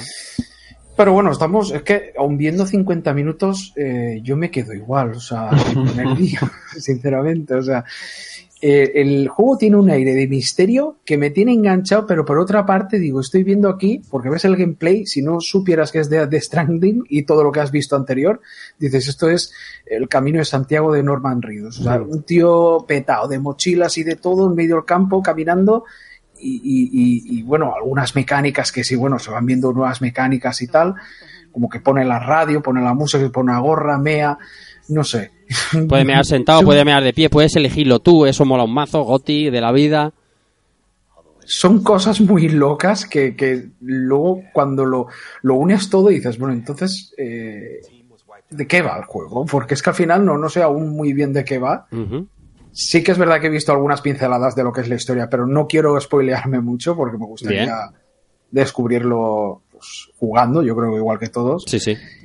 Y, y- y eso es lo que más me tiene enganchado, o sea, lo que es de qué va el juego, la historia y, el lore, porque lo que son las mecánicas no las veo tampoco muy, eh, no sé, mu- muy originales, por así decirlo. Sí, yo estoy contigo. Ahí eh, te lo estaba diciendo antes en- con el micro apagado. Eh, yo ya se lo compré a Pau hace un tiempo y es el, no hay más leña que la que arde. Es decir, estamos, es- lo que vemos es lo que es el juego. Tampoco tenemos que esperar la gran, la gran panacea o el poder encajarlo en Buah, el mejor de este género, sino simplemente hacer bien lo que nos está enseñando. De estos gameplay trailer, Pau, ¿tú cómo, cómo has visto? ¿Qué conclusión sacas? No, yo he visto ya un poco, yo creo que al, al poner el gameplay loop, ¿no? Ya hemos podido ver un poco todas las situaciones a las que se puede ir enfrentando con el paso de los minutos. Eh, básicamente es un juego en el que hay que conectar diferentes sitios para, bueno, el, hecho de haber puesto el tráiler este que es el briefing es un poco también es como ver la misión que le encargan a, a Solid Snake, en este caso a Sam Bridges, y lo que tiene que hacer en ese caso, la verdad es que no es que las, las metáforas no es que sean demasiado elaboradas. Sam Bridges se dedica a tender puentes Oh. entre. Oh, los Sam diferentes- Porter, Sam Porter Bridges. Exacto. Es que es que tiene marinera, eh, hijo puta. Se, se dedica a, a lo que sería a conectar diferentes emplazamientos siguiendo el recorrido que ha hecho la, la chica que está al, al principio. Y en ese sentido se dedica también a transportar mercancía y una especie de datos que tiene que ir sincronizando en los, en los diferentes búnkeres ¿no? que se encuentra. Y en ese sentido un poco la, la, la variedad de, de- de situaciones a las que se puede enfrentar. Hemos puesto un, po- un poco lo que es el traversal, ¿no? Con el tema de la escalera, con el tema del descenso en, ah, en rappel y luego también algo de cuando se encuentra con, con los enemigos. Y en ese sentido, pues hemos visto ya algo más de variedad o cómo se van combinando diferentes objetos para diferentes utilidades. En ese sentido, no creo que haya mucho más, pero es que con eso ya se puede hacer muchísimas cosas. Sí, totalmente, claro, totalmente. Solo con el que Claro. puedas ir a todo lo que te da la vista ya es una Mm. puta pasada. Sí, ¿no? Y los diferentes trayectos, el hecho de que puedan aparecer enemigos, las armas para, para según parece, incapacitarlos, ¿no? Sí. El, eh, el tema de, de cuando te atrapan, qué es lo que pasa, cómo puedes salir. También hay que tener en cuenta de que, por ejemplo, hemos visto cosas con unas ciertas limitaciones, ¿no? Cuando es, es tragado por, eh, por la cosa esta Sí, y aparece el monstruo, solo le ataca con granadas. Dudo que sea la única manera de atacarle con, con granadas, ¿no? Así que yo creo que en ese sentido luego veremos eh, dentro de, de lo que es eh, este sandbox, ¿no? Pues todas las posibilidades que hay y no y vamos, seguro que siendo un juego de Kojima va a tener mil, mil detalles y mil historias que, que combinar. Una cosa que está clara, Albert, es que nos vamos a pasar alguna que otra hora en, en el menú. Y porque pu, ahí hay para elegir lo que llevan, lo que no llevan, lo que es una Tiene, cosa. tiene pinta, pues, yo no he visto el gameplay, Sí. pero, pero sí que el tema este del mear, si ya puedes elegir la postura de mear, Eso es, eso imagínate es muy limpio, todo lo que- claro. Si estás fuera de tu te- casa, de pie, pero si estás en tu casa, a lo mejor te apetece me- sentado. Pues eso digo que esto va a tener, no sé, yo, yo le tengo muchas ganas y, Hmm. y mira que he empezado el Witcher y no me va a dar tiempo a acabarlo. No te va a dar tiempo. 8 de No, noviembre. me- no me va a dar tiempo, ya lo tengo, lo tengo más que asumido, pero, pero le tengo muchas ganas de jugarlo este de salida y solo he visto el vídeo del briefing, Hmm. ¿vale? Y es curioso porque es la presentación de la misión y al final del vídeo el tío dice que no. Pero bueno, supongo que, que nos falta mucha historia y mucho, mucho trasfondo de todo esto. Y me tiene curioso, tengo mucha curiosidad, igual que Mahoney y supongo igual de dicho- que todos, ¿no? Decir, vale, sí, la jugabilidad, tal y tal, pero esto de qué va y, y por dónde me quiere llevar y qué me va a contar y, y todas las Kojimadas, que al final son los que son lo que lo que mola. Todos esos detallitos que tiene Kojima que, que son los que te atraen. Le pregunto a Dice enseguida, pero para explicar un poquito de lo del multijugador que yo decía antes, el la, la, la, la- la historia del multijugador, bueno, multijugador, sí. ¿Se ha visto, ¿Se ha visto muerte? Porque en aquello que decían que si te mataban, que no había pantalla de Game Over y tal, ¿de esto se ha visto algo o no? En esos 50 minutos. No sé. a ver, es Si que- alguien los ha visto No, no, y además- Más o menos, ¿no? En principio, cuando a ti te, te cogen y, Hmm. te, y te sumergen, Hmm. eh, es como si fuera una, una muerte. Una muerte. O por, lo menos te- o por lo menos eso tenía yo entendido, no me cuadra Para hacer otra lo que he dimensión, visto con el, con el vídeo, sí. Puede ser, es Con el bicho grande, ¿no? El del cuadrúpedo este. Sí, sí, Yo sí, creo que charraco sé ese. si puede me explique qué, qué tipo de arma es un bebé. Bueno, es- El bebé, el bebé ese el que bebé es una pila. es El- una- eh, sí, el, el bebé es para mantenerte conectado y poder detectar a, a las cosas que viven eh, más allá. Más ¿no? allá, sí, al otro, Entonces, al otro lado. digamos, eh, eso lo- hay un vídeo que lo explica. Un Sí, poco. hay un tráiler que Sí, explica sí. todo de los bebés, Sí. la sincronización del- con el útero de la madre. del Al final yo lo que entendía que el vídeo es que habían tenían como sacaban a los, a los bebés de los úteros Sí, ¿vale? sí, sí. y luego los podían devolver para sincronizarlos al 100%. O sea que esa máquina donde conectaban al bebé tenía una cierta conexión con la madre, pero no acababan de sincronizar bien. O sea, si querían una sincronización buena tenían que estar en el útero de la madre y que los niños no duraban más de dos años, de un año, dos años. O sea, a mí me pareció súper loco ese vídeo. Sí, sí. No, y, de, y de hecho, una cosa que comentan es que, que están condenados a morir todos los, Sí. los BB estos. y que Y- se encariñe, o sea, le daba una frialdad a los, a los Sí. fetos que muy loca, Mm. muy loca. Qué bonito. Y, bonito. y además en, la, en el trailer de Mama hablaban un poco más al respecto de eso porque era un... uh, ella se había tenido al hijo en, la, en el otro lado, ¿no? Sí. Y entonces Era eh, era como que se había quedado una especie de remanente, ¿no? Sí, y sí. ese es el que, el que tiene ahí. Sí, sí, sí. Y luego, aparte de eso, a mí lo que me alucina, eh, aparte de- del el aspecto de lo que ha conseguido eh, Kojima Productions en tan poco tiempo, siendo un estudio prácticamente nuevo, eh, con mucha gente veterana, pero que luego Sí, eso sí. tienes que hacer que funcione con, con la gente nueva y tal. Es el, el, em, la obsesión por el detalle, ¿no? Cuando está al principio poniéndose las cosas y ves la bota y ves el mosquetón y ves la cinta y ves cuerda. el- la cuerda y la cuerda co- con el, con el trenzado y luego ves la bolsa y con las diferentes texturas como la que lleva en contacto con la piel que es más suave, ¿no? Y, Sí, y la verdad es que luego es eso, es un juego de Kojima y se notan los detalles. Cuando se carga, por ejemplo, al, al cuadrúpedo, el, el detector este eh, que tiene en el, en el hombro se convierte en una mano y lo saluda. Hostia, eso es un puntazo. Es un punto. Son troleadas de Kojima total. Sí, por eso son las Kojimadas. Sí, sí. Que, que- que- que se te... Sí, pero que eso alguien lo tiene que, que hacer, ¿sabes? Sí, sí, sí, que ya ves. es las cochimadas, pero es, es ahí diciendo, no, no, ahora me voy a dedicar a programar esto. A programar que me que salude. Exacto, esto es como, como cuando hablaban de, del Red Dead Redemption 2 y, eh, y básicamente comentaban el, el trabajo que habían hecho, ¿no? Para diseñarle el escroto a los caballos y tal, pues es un poco lo mismo.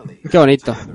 Hablaba yo de lo Gente- de... Gente obsesiva con los detalles. Sí, sí, de los detalles que ha dado sobre el multijugador, que el multijugador, pues eso, bueno, tiene un poquito de Souls, tiene un poquito de multiverso, eh, y Leo, mm, extraído totalmente de Vandal, fusilado, claro. Eh, todo esto lo he investigado yo, claramente. Eh, hay cosas en el, en el gameplay que puedes um, usar de otros jugadores, por ejemplo, rutas de otro jugador que haya pasado por ahí. Te puedes encontrar eh, un paquete de él y entregarlo. Te puedes encontrar un- una señal y darle un like, como o un like o un me gusta o un lo que vaya a ser aquí en Death Stranding, como pasa en, en nuestros queridos Dark Souls. Eh, puedes dejar una caja. ¿Perdón? Peligro adelante. Eso es, peligro adelante. Saltar tesoro delante. Exactamente. Por fin, saltar. Buah, madre mía, talegazos a saco. Luego puedes dejar cajas de suministros para otros, que ya me contarás tú a mí Ya, Exactamente. Eh, Para el logro. Puedes, por ejemplo, aquí dice que en el gameplay que se ha enseñado, eh, Sam descansa en un refugio musical de otro jugador que, que, que ha hecho allí y, y ha llegado y bueno, lo ha encontrado y a sobar. Puede- Puedes ver las huellas, como digo, eh, y él explica, y a esto es lo que ya dijo a, a otro desarrollador no hace mucho tiempo, que yo lo recuerdo que lo leí en un cruce de Twitch, le dice que para crear esto tomó como referencia, por supuesto, a Dark Souls y la, la aclamada película de animación Spider-Man, eh, un nuevo universo. Y dice mm, textualmente, Miles piensa que él es el único Spider-Man, pero luego diferentes personajes de diferentes dimensiones alternativas también resultan ser Spider-Man y todos se encuentran. Yo aquí no sé si se van a encontrar, pero sí que es verdad que sé que bebe del estilo Souls, ¿vale? Del estilo de no, no cruzarte con nadie, pero interactuar con la gente. Y eso a mí me gusta. Sí, tú, el, si ves la, la batalla contra el jefe, Sí. Contra el cuadrúpedo eh, este grande. sí. él en un momento pide ayuda y entonces empiezan a salir como fantasmas Eso del es. suelo y le van lanzando suministros. Veremos a ver cómo se resuelve todo esto, pero bueno, eso, eso por lo menos es interesante. Luego nos dicen que si fans, que si no sé cuántos, no sé quinto, pero es, que una co- otra cosa no. Luego a lo mejor el juego es una castaña, pero expectativas este tipo sabe generarlas y lo está haciendo bien y hay una campaña de, marketing fortísima con un mogollón de pasta y ahora van a, de, de aquí al 8 de octubre va a ser un auténtico afusilamiento. Eso es- está bien, ¿eh? está bien. Veremos, hablaremos de Death Stranding seguro la semana que viene, o cuando volvamos a grabar, no tengáis duda de ello. They think that America can only be rebuilt by force, by men who tell them what to do, who take away their freedom and put them in shackles. What'd you put on me?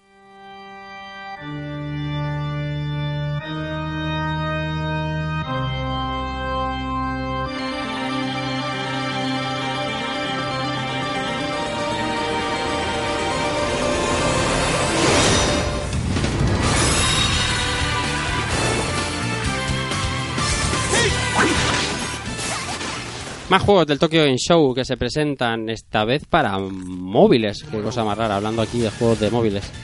Hablamos de Konami, hablamos de, de Castlevania. En este caso se llama Grimoire of Souls. Ya se presentó el título anteriormente y ahora se nos enseña un tráiler donde hay gameplay, donde están los jugadores que vamos a poder manejar. Vamos a poder llevar a Alucard, a Simon, a María. Vamos a poder llevar a Sanoa. La verdad es que es un juego que tiene muy, muy buena pinta para ser un juego de móvil. O sea, para ser un juego de móvil, no, tiene muy buena pinta. Y aparte es que es en un juego de móvil, que es lo que sorprende, porque a veces cuando se dice todo junto suena como que, sí, para este ser móvil está bien, pero la verdad es que el juego a mí atractivo me parece. Y solo escuchando los musicones ya te entran unas ganas de, de probar este, este Castlevania que quitan el sentido. Eh, no sé qué os ha parecido a vosotros. Ice, ¿te gusta a ti este Grimoire of Souls? Hombre, yo no soy muy de juego de móvil, pero la verdad es que lo que tú dices, entre el musicón que lleva y que le han sabido dar el toque ese de poder jugar con muchos personajes, Sí. poder jugar con un cooperativo con un Cooperativo, colega. eso es, multimode, eso. Tú puedes jugar tu historia y cuando te apetece el colega cerca o al lado con tu colega o multimode, o sea, la verdad es que le han dado muchas opciones y el juego gráficamente pinta bien. Hay que ver el tipo de control que tiene en un móvil. Controlar lo- los movimientos de los personajes y los ataques y demás. Pero de momento todo lo que ve luce, luce, espectacular y, y aunque no sea muy, muy de jugar en el móvil, pues la verdad es que el juego tiene, tiene su, su punto llamativo, por lo menos para probarlo. Ya creo, los fans de Castlevania Albert están de enhorabuena entre Hollow Knight, Bloodstained, Blasphemous, este Grimoire of Souls. Eh, pocas quejas pueden haber ahora, ¿eh? No, no, la verdad es que, que a ver, está, el género está, está, dándole caña. Lo único que es eso, que, que sale en móvil, es lo que me sorprende. Además hay algunas, hay una imagen que sale como zoom para atrás. Sí. ¿sabes?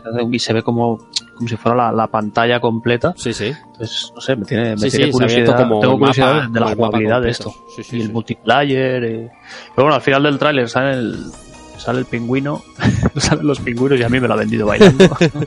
y a mí eso ya me lo ha vendido, o sea que- No sé, tiene buena pinta, pero ya te digo, habrá que ver que cómo, cómo se juega, si es un free to play, si es un juego de pago en móvil, no sé, habrá que seguirle la pista. Y tampoco, tampoco descarto, ¿no? Que luego lo saquen eh, pues en recopilatorios, como hace nos tiene acostumbrados con a mí, o simplemente en Steam, ¿no? Yo creo que este juego tiene buena pinta para salir en Steam también. Sí, sí, sí, sí. No sé cómo al final gráficamente será, porque bueno, pero el, sí que tiene buena pinta. No, no, no, no. Iba a decir, no dista mucho de los Tained. Bueno, sí, claro, es un móvil, pero ostras, se ve muy bien, ¿eh? Y, y yo, vamos, atraído totalmente, escuchando ahí el, el Bloody Tears a lo loco.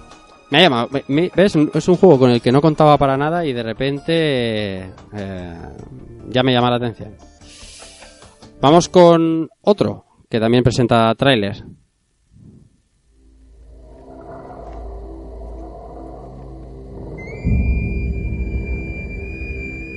待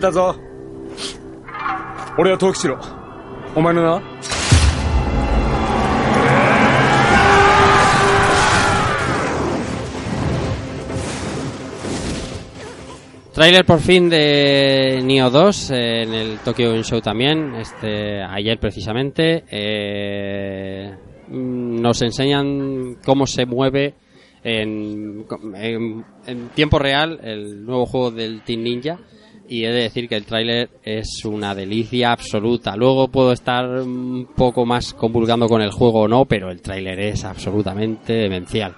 Pau, no, es, es como si hubieran cogido un poco la dinámica del 2 y la hayan expandido, ¿no? Que, no sé, me he recordado, aunque sea una cosa fácil, ¿no? Pero el paso del primero Onimusha al segundo eh, y lo que supuso, lo que supuso en cuanto a también cuidado gráfico y amplitud.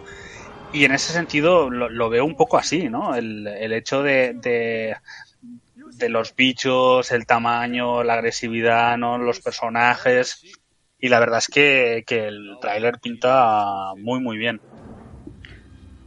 La verdad es que sí. Luego el juego ya, ya vere- ya veremos. Ahora mm, tiene cierto éxito todavía el 1. mm, Y, y hay bastantes más ganas de las que yo creía por el 2 de las que yo percibía inicialmente, ¿sabes? Ahora después de ver el tráiler, mucha gente saliendo. No sé, puede ser un- uno de los pelotazos ahí que estén un poquillo a la sombra y eso está muy bien. Sí, a ver, no son juegos tal vez que, que aspiren a, a ser hiperventas. No, Pero- claro. Pero además, eh, yo creo que en cierta manera también ha sido una. El Team Ninja lo necesitaba, ¿no? Un Es- poco después es de, de bastante tiempo, de estar bastante en entredicho, haber eh, creado una. Bueno, iba a decir creado una nueva saga. Es un juego que se anunció en, eh, en la presentación de la PlayStation 3. pero, pero bueno, se, se entiende un poco, ¿no? El hecho de, de haber podido consolidar un, un sistema de juego que bebe de los Souls, pero al mismo tiempo también es diferente Sí. y tiene una, una idea bastante diferente de las combinaciones de armas y de los combos, etcétera, etcétera. Así que yo me, me alegro porque les salga bien a los del Team Ninja y que, y que sigan, iba, iba a decir, eh, torturando al personal. Porque la verdad es que el mío al principio se hace durillo. Sí, Majoni, ¿algo de Nioh 2? Pues no, no puedo decir mucho, sinceramente, porque el 1 tan- no lo llega a jugar. Sí que lo he visto bastante en streamings y tal, ¿no? La gente pues cabreándose y esas cosas típicas del Soul. Pero no, de momento no, o sea, de- me gustaría jugar primero al, al, al 1, ¿no? Antes de, de tocar este. Sí que es verdad que espectacular, se ve espectacular. Se ve que tiene transformaciones, ¿no? Algo así parece ser. Hmm. Y, y bueno, no puedo comentar mucho. Bueno, comentaremos también un juego que también acaba de salir a la venta y anuncia eh, expansiones. Eh, que, es- que esto está muy bien porque, bueno, ahora comentaremos sobre el juego, porque el juego, ah, eh, no está, que es el que más lo ha probado, yo también he estado jugando un poquito, pero se anuncian DLCs de control del juego de Remedy, eh, algunos de ellos eh, gratuitos y luego alguno de pago. ¿Esto cómo, cómo se mueve, Pau? Pues básicamente eso, han anunciado eh, algunos, de, iba a decir DLCs, parches, nuevas eh, opciones para el juego que tienen bastante buena pinta. Sí. Y además es algo que más o menos estaba ya anunciado, que era el tema de las dos expansiones, pero un poco lo curioso ha sido el hecho de que la primera expansión eh, parece que tiene contexto con el juego, pero la segunda han, usado la misma fuente del Alan Wake y de hecho si te fijas con el logo de Alan Wake se ve que en la W está Alan Wake. En la A- A- AV Y este. el bosque, sí. Entonces ahí está un poco el tema, ¿no? Por lo que la gente se ha sorprendido. A lo mejor están usando control para ligarlo con, uh, con Alan Wake o con la presencia de Alan Wake y podría ser una buena manera tal vez de, de revitalizar la IP de cara al futuro. Alan Wake fue eh, es exclusivo de, de 360, ¿no? Eh, salió lo- después en PC porque les dio permiso Microsoft y creo que recientemente eh, Lo retiraron, un- Sí. lo retiraron una temporada, pero o, o ya ha vuelto, creo, ¿no? O algo así. sí y además eh, tengo entendido que los derechos son de, de Remedy en estos momentos de la Ajá. O sea que podría ser, salir en PlayStation tranquilamente. Sí, podría salir creo que sin ningún tipo de restricción en cualquier plataforma. Pasa con Control, que nosotros lo comentamos por encima en el último jugando que hicimos, eh, Ginés sobre todo, Free. Yo lo probé después, eh, versión PC, versión PC. Pero bueno, versión PC, pero podemos hablar de las consolas vanilla, de las PlayStation 4 y Xbox One originales, puras y duras, las FAT que llamaríamos. Eh, unos problemas, o sea, unos problemas, unos problemones grandes, gordos como como helicópteros, quiero decir, eh, unas caídas de frames Caídas sostenidas a 12, 15 frames por absolutamente segundo. o sea, exactamente así lo que impactaba era la noticia de y ya la arreglaremos, ¿sabes? Como diciendo Sí, nos va a llevar tela de tiempo. Hay, hay expansiones que hacer antes que arreglar lo que el juego que Sí, va, sí. Bueno, no. A ver, siendo, siendo justos, hay un parche ya que mejora el rendimiento. eh, creo que sale para las tres plataformas, pero Sí. creo que el, eh, a ver cosas primero de, de a veces cuando emiten los parches y la certificación, sea, eh, pues a- eh, ha salido antes en PS4, pero está en, en Xbox, creo que estaba al caer, y en PC, si no está ya, está al caer. Y han dicho que no es perfecto, pero sí que mejora un poco. Porque es que eran, realmente eran, so- y son ralentizaciones un tanto extrañas. porque sí, a veces totalmente. cae sin ningún tipo de sentido, se mantiene caído, luego vuelve a subir, aunque no haya pasado nada en la imagen que, que digas que es susceptible de haber aumentado la carga para la, para la caída de frames. ¿no? Y así yo creo que con un poco de, de paciencia acabarán de pulir. Pero sí que crea una mala tendencia y son juegos que no están del todo bien optimizados para las consolas No, básicas. desde luego que no. Los- Y de todas formas es algo que ya eh, eh, iba a decir he denunciado, no sería demasiado fuerte, pero sí que mm, para los usuarios de la Xbox original eh, han habido durante este año algunos ports eh, un tanto discutibles ¿eh? en cuanto a calidad. Son las consecuencias de tener una consola, dos consolas más potentes por encima, ¿sabes? Que no es poca Mm, cosa, que tampoco te pones a desarrollar pensando en la primera. Oye, pero es lo que tiene, porque es que es la más extendida. Ya, ya, ya, ya, ya. La, la, la cuestión de control, y seré muy breve para no enturbiar mucho, eh, eh, eh, yo tengo un PC que es el mismo que estamos usando ahora para grabar. Un PC, oye, bastante serio, es un portátil, pero es un portátil para juego específico, con a tope de RAM, con una buena gráfica, y, y- y había unas, o sea, yo, yo lo preguntaba eh, a vosotros y en foros porque era era inaudito, no podía ser que eso fuera a 10, a 12, a 14 frames, porque sí, sin nada, sin carga, sin carga gráfica. Eh, Nvidia sacó un parche específico para el juego, eh, el juego te configura en PC en ventana, pero a pantalla completa y, y se ralentiza. Era una cosa absolutamente nefasta, o sea, e injugable, completamente injugable. Luego se ha solucionado y sí que se ha podido jugar más o menos bien, pero no por parte de Remedy, ¿eh? o sea, todos los parches y las eh, actualizaciones que puse, o de foros o de, o de Nvidia, y eso no está Para, bien. Para que nuestros oyentes hagan una pequeña idea, Free, por ejemplo, tiene una 1080 OC. Sí. Y le pegaba unas petardadas increíbles hasta que lo estás comentando, que Nvidia sacó un parche específico para es. que tal y se me, medio corrigió el problema. Sí, sí. Pero que, que un juego te explote en una gráfica de alta gama, Sí, sí, sí. pues eh, tienes un problemilla. Sí, eso es lo que ha pasado con Control. Imagino que lo irán solventando, pero bueno, mientras tanto, sacar expansiones y poner la- el cazo también está bien. Al final, ya os contaré cómo es el juego, porque el juego lo he jugado muy poquito tiempo. Entre Astral Chain, Control, Overwatch y, y programas, está la cosa complicada. Pero se nos ha- han anunciado más cosas en el TGS.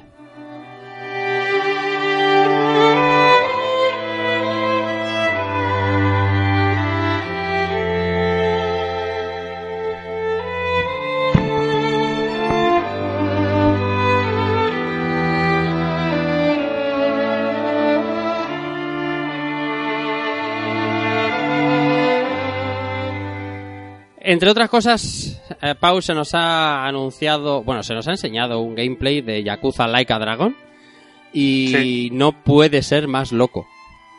Sí, la verdad es que eh, yo creo que, bueno, si habéis jugado un poco la, la serie Yakuza, eh, sabéis que eh, un poco juega también con a veces tomarse en serio y muchas veces tomarse a coña. Sí, sí. Lo que pasa es que el hecho de ser RPG, pues la, la cosa se va de madre, ¿no?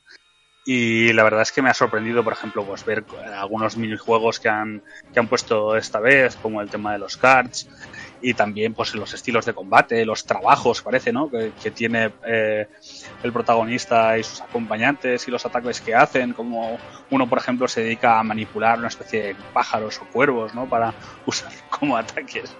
Y la verdad es que es bastante loco, pero, pero verdaderamente eh, tiene buena pinta, ¿eh? la verdad. Y, y me parece que el, el sistema es algo más dinámico de lo que de lo que esperaba.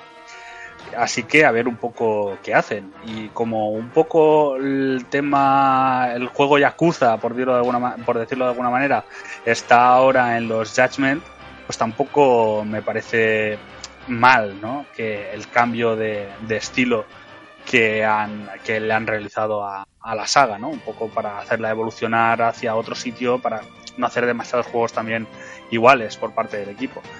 Y, pero hay más vídeos, ¿no? Que han salido ahora en el TGS Sí, para sí. comentarlos así un poco por encima, que, Sí, sí. que tienen también buena, buena pinta. Por ejemplo, el de Sakura Tyson. Sí, es, bueno, ya se vio un vídeo hace un tiempo, ¿Es ahora han mostrado ya algo más de, del sistema de juego y, y tal.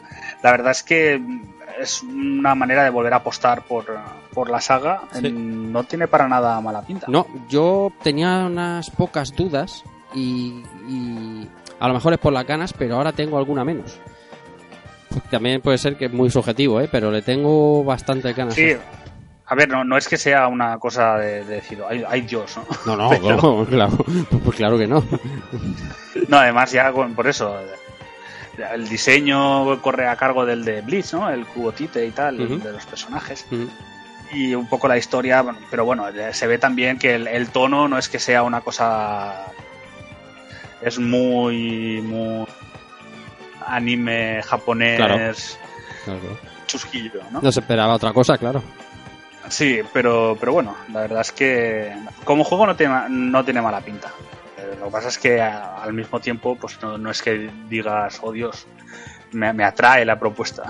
no llegamos a tanto. Es tal- el jugable quizás algo más que todo el tema de, de la historia, ¿no? Que plantea. Más trailers que han salido, más cosas que se anuncian. Se mueve 3, que tenemos ya al amigo Alfon de, de- de- a nuestro amigo Alfon de, de, de Play Sakari y de tantos otros sitios de Sega Saturno y demás. Lo tenemos ya on fire. Están pegados siempre a Yu Suzuki. Eh, esto está ya al caer. Sí. No sé cuánto además, quería salir. 19 de, noviembre. de noviembre. Sale la semana, dos semanas después de Death Stranding. Bueno, yo creo que va remontando el vuelo poco a poco, ¿eh? De la percepción de la gente. Creo, esto también es muy subjetivo. ¿eh? Sí. Por lo menos parece que, que va tomando un poco de personalidad, ¿no? Sí. Eh, quizás lo primero que presentaron tenía la, la impresión de ser eh, incluso algo genérico, ¿no? Eh, sí, Pero sí, sí. ahora una cosa, al principio veíamos estas caras raras, ¿no? Y, y decíamos, uy, qué, qué chungo que se ve, ¿no? Pero al final han apostado también por, por ese diseño algo caricaturesco y yo creo que han ido ensamblándolo para que no sea tan, eh, tan cantoso, ¿no? Como quizás nos parecía al principio. Y ahora yo creo que ya pa- parece que, que tiene una más personalidad o una personalidad más definida, ¿no? Por decirlo de alguna manera en el aspecto gráfico. Eh, sigue generando quizás al- algunas dudas de, de la, la complejidad a la que pueda aspirar el juego, pero más allá de eso, la verdad es que por lo menos va, ha tomado forma, ¿no? De, de producto serio, por decirlo de alguna manera. Eso es, exactamente. Más trailer que se ha presentado este.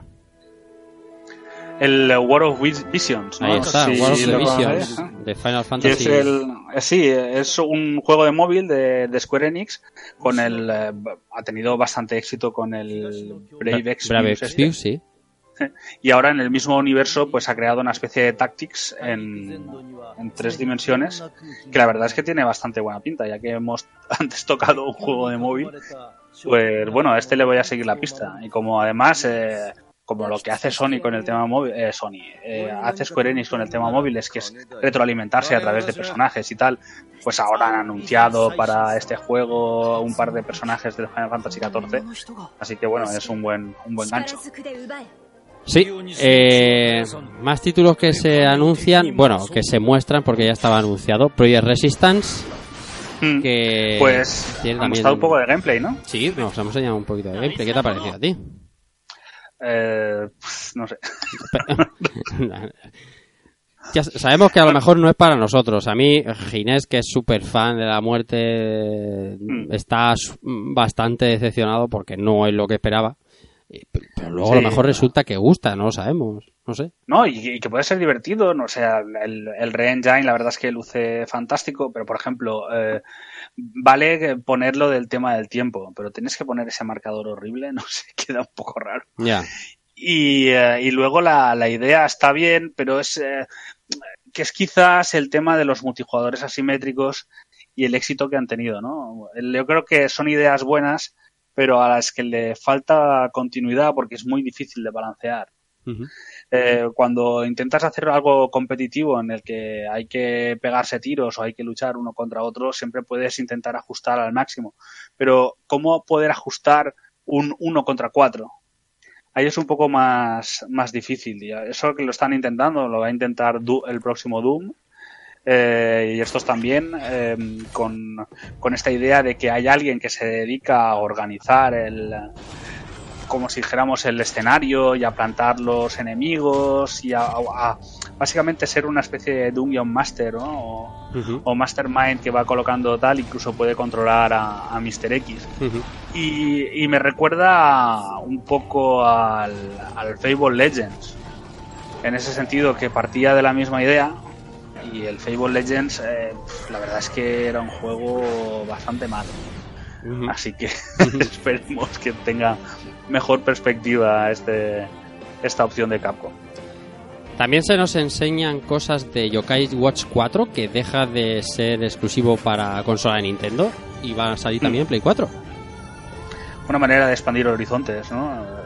Esto. Yokai Watch vendió muy bien las primeras entregas, Muy pero bien. Level 5 quizás en los últimos años le ha costado asentar eh, alguna saga como sí que ha consiguió asentar con las DS, ¿no? Incluso en portátiles. Entre el juego este de fútbol, ahora no me sale el nombre, el Inazuma Eleven. ¿no? Inazuma Eleven y Inazuma Eleven Go. o los Yokai Watch o los Profesor Lighton. Y eh, yo creo que es también una manera de, de expandir, ¿no? Expandirse un poco. Eh, y, y bueno, lo que está haciendo Level 5. Lo que- lo que- realmente. Le iba a decir, lo que, lo que ha pasado en Yokai Watch, lo que pasa es que aquí la percepción es algo distinta. Porque a Yokai Watch, la 1, 2, 1 y 2 estuvo muy apoyado aquí por el lanzamiento de la serie. Y claro, cuadró que cuando se lanzaron aquí, la serie ya estaba emitiéndose en Boeing, creo que se emitía. Y bueno, ya había Mm. merchandising y tal. Entonces Yokai era un poco fenómeno Pokémon, por así decirlo, por decirlo a grosso modo. Que, que ya le pasó con Inazuma. Pero la serie perdió fuelle, además perdió fuelle muy, muy rápido. Porque. Porque bueno, el argumento, pues es que también iba a decir, el argumento es rollo Pokémon. Eh, y claro, lo que aquí Yokai Watch 4 a lo mejor va a pasar con más pena que gloria ya, pero el cambio a PlayStation 4 y en, en Japón, eso es, eh, es, un- es Sí, un pero- paso importante.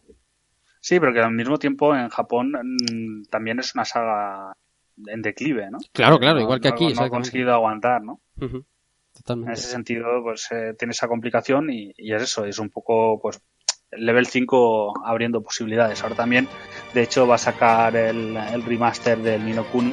Sí, es verdad. Que sale en Switch eh, no tardando mucho. Pero que, Sí. que, que le mete mano a alguien, ¿no? Eh, Leí, creí, creí leer el otro día que que no lo hacían ellos el remaster, que lo hacía... ¿Quién era? ¿Blue Point? No. ah. Bueno, es probable, ¿eh? O sea, el- el- luego el, el de Switch es como un port, básicamente, Sí.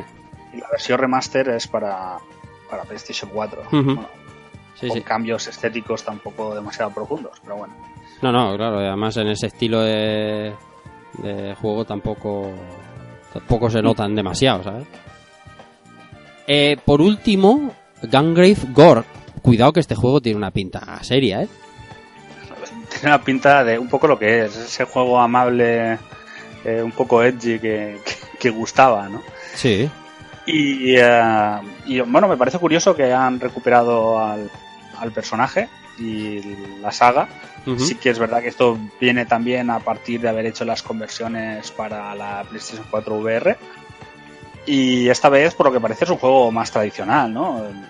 Nu- Nunca ha destacado por ser eh, nada del otro jueves, más bien un juego con. pero que tiene bastante claras lo que serían sus raíces y lo que pretende conseguir.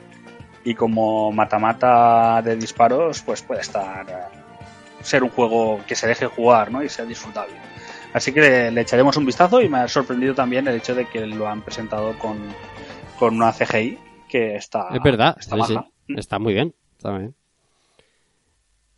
Otro vistazo que nos han dejado en este Tokyo Game Show es System Shock 3. Madre mía, cómo suena System Shock. O sea, No, ha sido, eso lo ha presentado la, la compañía un Sí. poco antes ¿no? del Sí. Tokyo, del Tokyo Game Show y ha presentado un poco gameplay alfa, se nota que está muy muy verde. pues muy alfa, ¿eh? Sí, y así también pues un poco las, las ideas, ¿no? Y el hecho de Shodan o lo que pretende hacer, la mejora de los humanos y tal.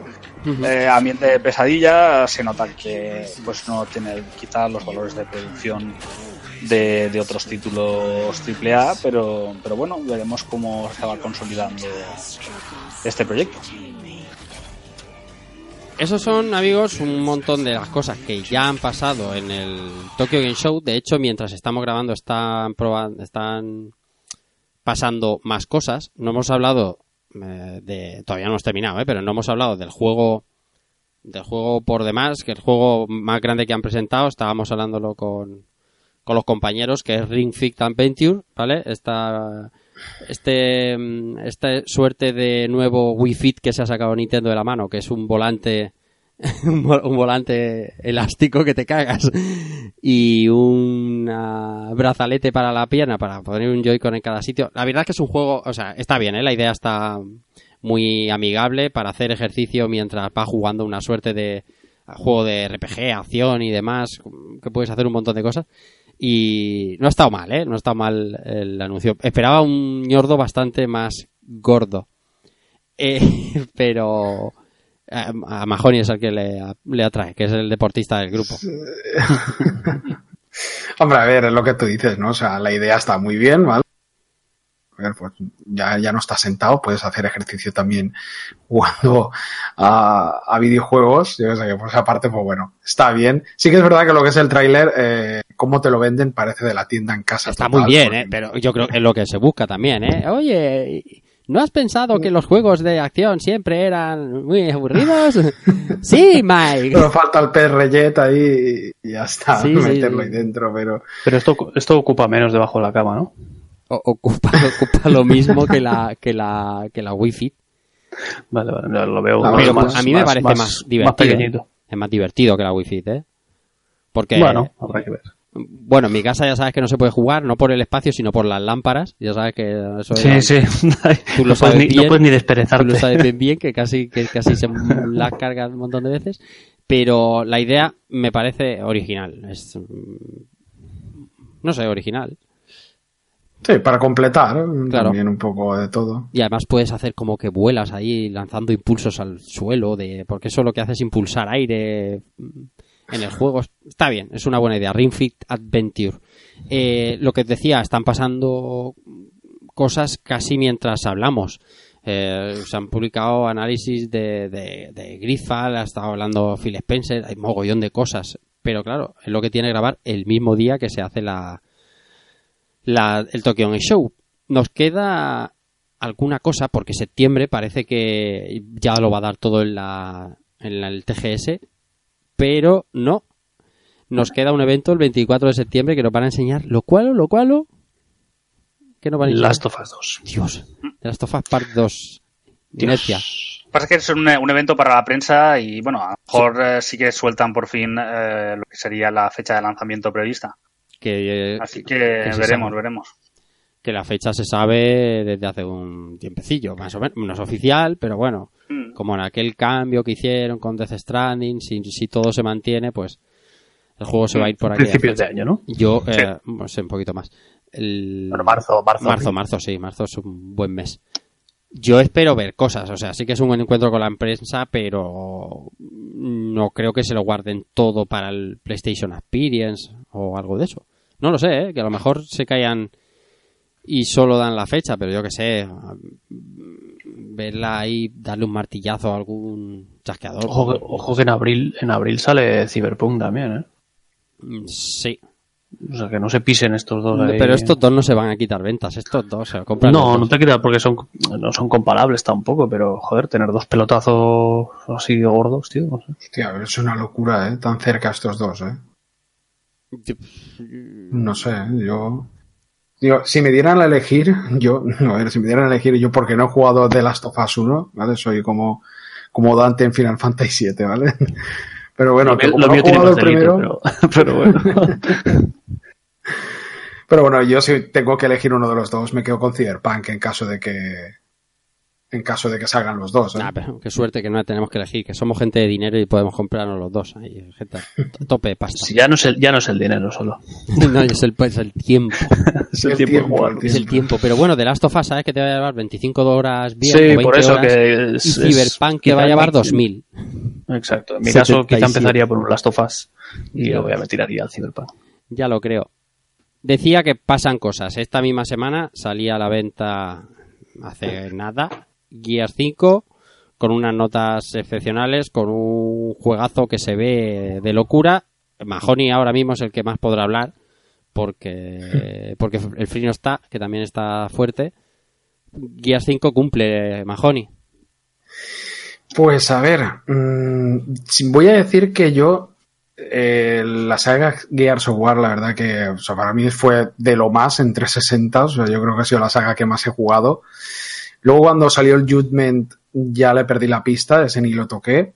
Entonces, a esto quiero ir un poco al tema de la campaña, ¿no? Porque ya escuché varias cosas por ahí y tal, y, y- y bueno, el 4, el 4, pues bueno, jugué lo que es eh, más que nada la horda y el online. Y en este, la campaña, de momento solo he jugado el primer acto y tengo que decir que el juego, vamos, cumple, eh, cumple, vamos, pero con creces.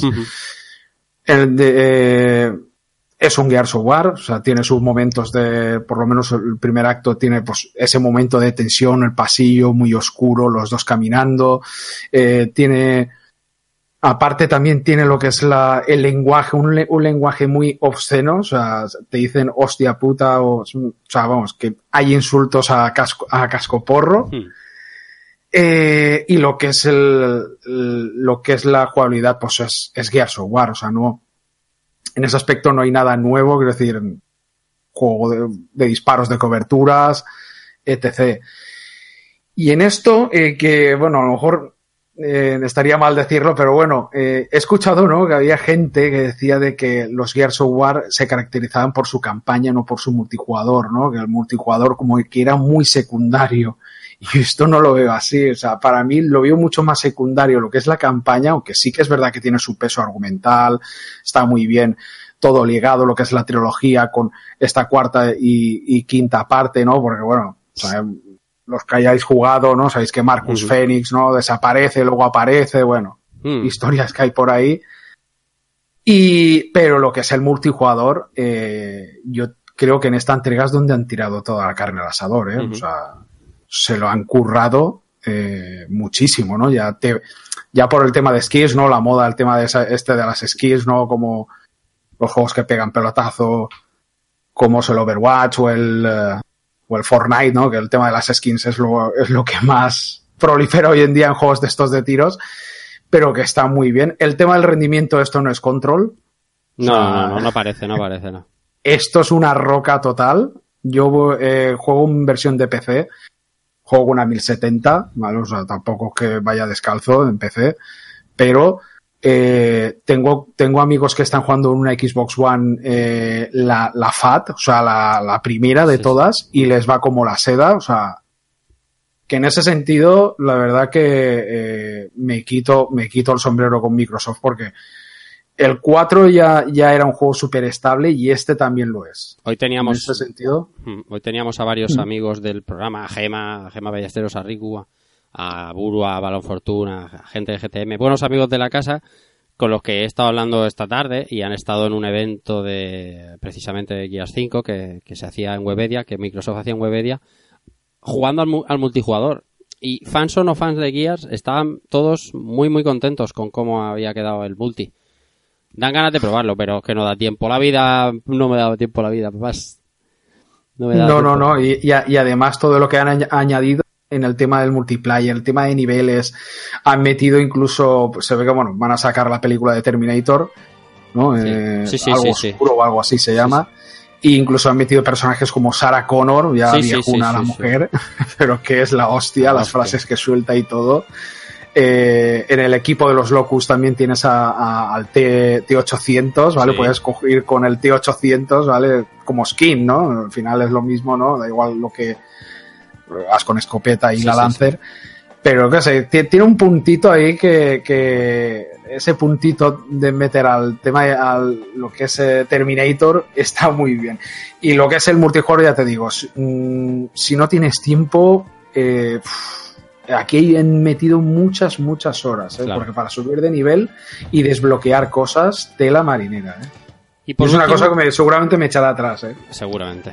Y por último, en la semana, para cerrar, salía el, el, el famosísimo remake que ya hablamos en el capítulo anterior de Final Fantasy VIII con unas opiniones encontradas porque hay algún trabajo muy fuerte, como ya comentamos, en algunos personajes principales, pero hay algunas cosas que están mm, realmente mal hechas, mal adaptadas, incluso se ve peor que el original algunos fondos y los artes de los fondos y y no he quedado del todo contento. Sí que es verdad que está muy bien eso de, bueno, sí, siempre lo he tenido en, en consola sobremesa o en un PC. Poderlo llevar ahora, por ejemplo, en la versión de Switch portátil, pero hay, hay muy, muy poco trabajo. También de ahí el precio, ¿eh? es un juego que vale 20 euros y que han hecho un trabajo bastante escuetito de, de, de ajuste, de resoluciones, de retoques. Han retocado, han censurado cosas muy locas como como a Shiva, ¿no? Sirena, No, Sirena. la- no, a no, Sirena, Shiva la han ¿no? dejado, a Sirena. Sí, sí, sí. Sí la, bueno, la camiseta de, de Rinoa. No sé, Sí, pero bueno, eso también. cosas cosas muy tontas pero claro no es no es un remake es un remaster y además es un remaster de, de buscando el 5 ¿eh? buscando el, el aprobado y no el notable no es como hablábamos al principio del programa cuando estaba hablando con Inercia lo de lo de Xenoblade no es ni de lejos lo que pasa es que es Final Fantasy VIII tiene un encanto espectacular y Sí, que también hay que tener en cuenta que, que ese juego, lo que serían los archivos base, están Eso en el limbo de los justos. Sí.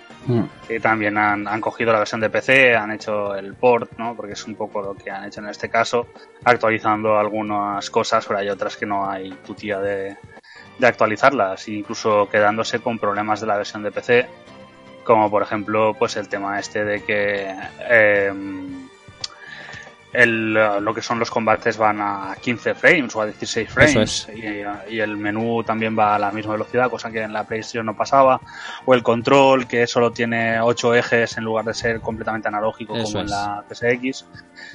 Bueno, pero es una manera de jugar en un esto moderno, el Final Fantasy VIII, así que dentro de lo que cabe, pues bien. Y eso es todo lo que ha dado la semana y lo que llevamos de Tokyo Game Show de sí. Nos quedan cositas por anunciar, nos quedan por ejemplo esos 30 minutos que faltan de Death Stranding que van a mostrarnos mañana si no vamos errados y alguna sorpresilla más que nos llevaremos. Y ahora entramos de lleno en septiembre, la segunda quincena de septiembre, donde bueno, pues eh, ya sabemos que Pro Soccer y todas esas cosas vienen de camino y enseguida estaremos a- en octubre, os he dicho antes, 4 de octubre, estaremos en Madrid y estaremos probando pues muchos de los juegos de los que estamos hoy hablando.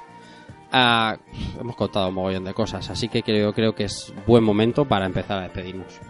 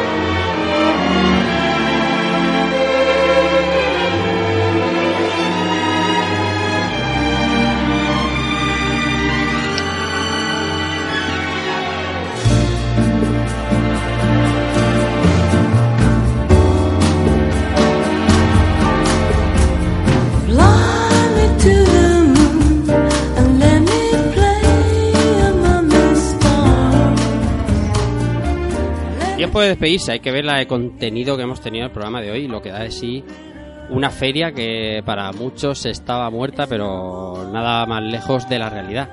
De hecho, hacíamos una encuesta en Twitter eh, preguntando a la gente que, qué le estaba pareciendo este, este Tokyo Game Show 2019, que como digo, para muchos estaba, mm, bueno, si no de capa caída, perdiendo el fuelle que siempre ha tenido. Y Yo soy uno de ellos, ¿eh? Eh, sí, no sé yo- si. yo- y yo estaba son- entre ellos, ¿eh? No sé si la, no sé la sensación, pero llevaba ya unos años ya. Antes era el Tokyo Game Show. hostia, el Tokyo Game Show, el Tokyo Game Show, y, y quería ir al Tokyo Game Show, pero llegó un punto que, que, era, que, que la feria como se que volvió muy japonesa. Sí. Vale, entonces, sí, te enseñaban cositas, pero era muy japonesa. Sí, sí, no sí, sé. Este año como que no sé si es por Death Stranding, por, por Dragon Ball, por todo esto que va saliendo en Final Fantasy, lo veo como más abierta, ¿no? O más, o más para todo el mundo. Fíjate que No dicho sé, tres, jue- sensación, tres- ¿eh? tres- tres juegazos japoneses, pero, pero claro, como son de talla mundial, sí que es verdad que cambia Exacto, la como son, como son eh, superventas y son, no sé, la, la veo como que hace más ruido, por así decirlo. Sí, sí. No, Cyberpunk también, ¿no? No- O sea, no- Cyberpunk no se ha visto nada. o, o estaba allí. Bueno, han puesto una moto, La moto, la una moto de Cyberpunk que se ha hecho foto La moto y, Kojima, y Keanu Reeves. sí. Keanu Reeves, el yo de Breathtaking, sí. No hay más. Lo decía, preguntábamos sobre el Tokyo Show, que se estaba pareciendo, cómo lo estaban viendo. Las, la- las respuestas eran mejor que otros años, que ha tenido el 19%, incluso mejor que Gamescom, que ha tenido el 17%, más de lo mismo, que ha tenido otro 17%, y ha ganado con un 47% aplastante la mejor consola. Está claro. Eh, eh, no va a haber encuesta que gane otra cosa que no sea la mejor consola. Esto ya va a ser una cosa eh, así hasta el final de los días. Eh, hablaremos, haremos programas antes de irnos a Madrid y os contaremos más cosas. Yo empiezo despidiéndome y dando las gracias a Mahoney por estar de nuevo por aquí, escaparse un ratito del trabajo y pasarse por jugando después de tanto tiempo. Un placer como siempre y esperemos verte pronto por aquí.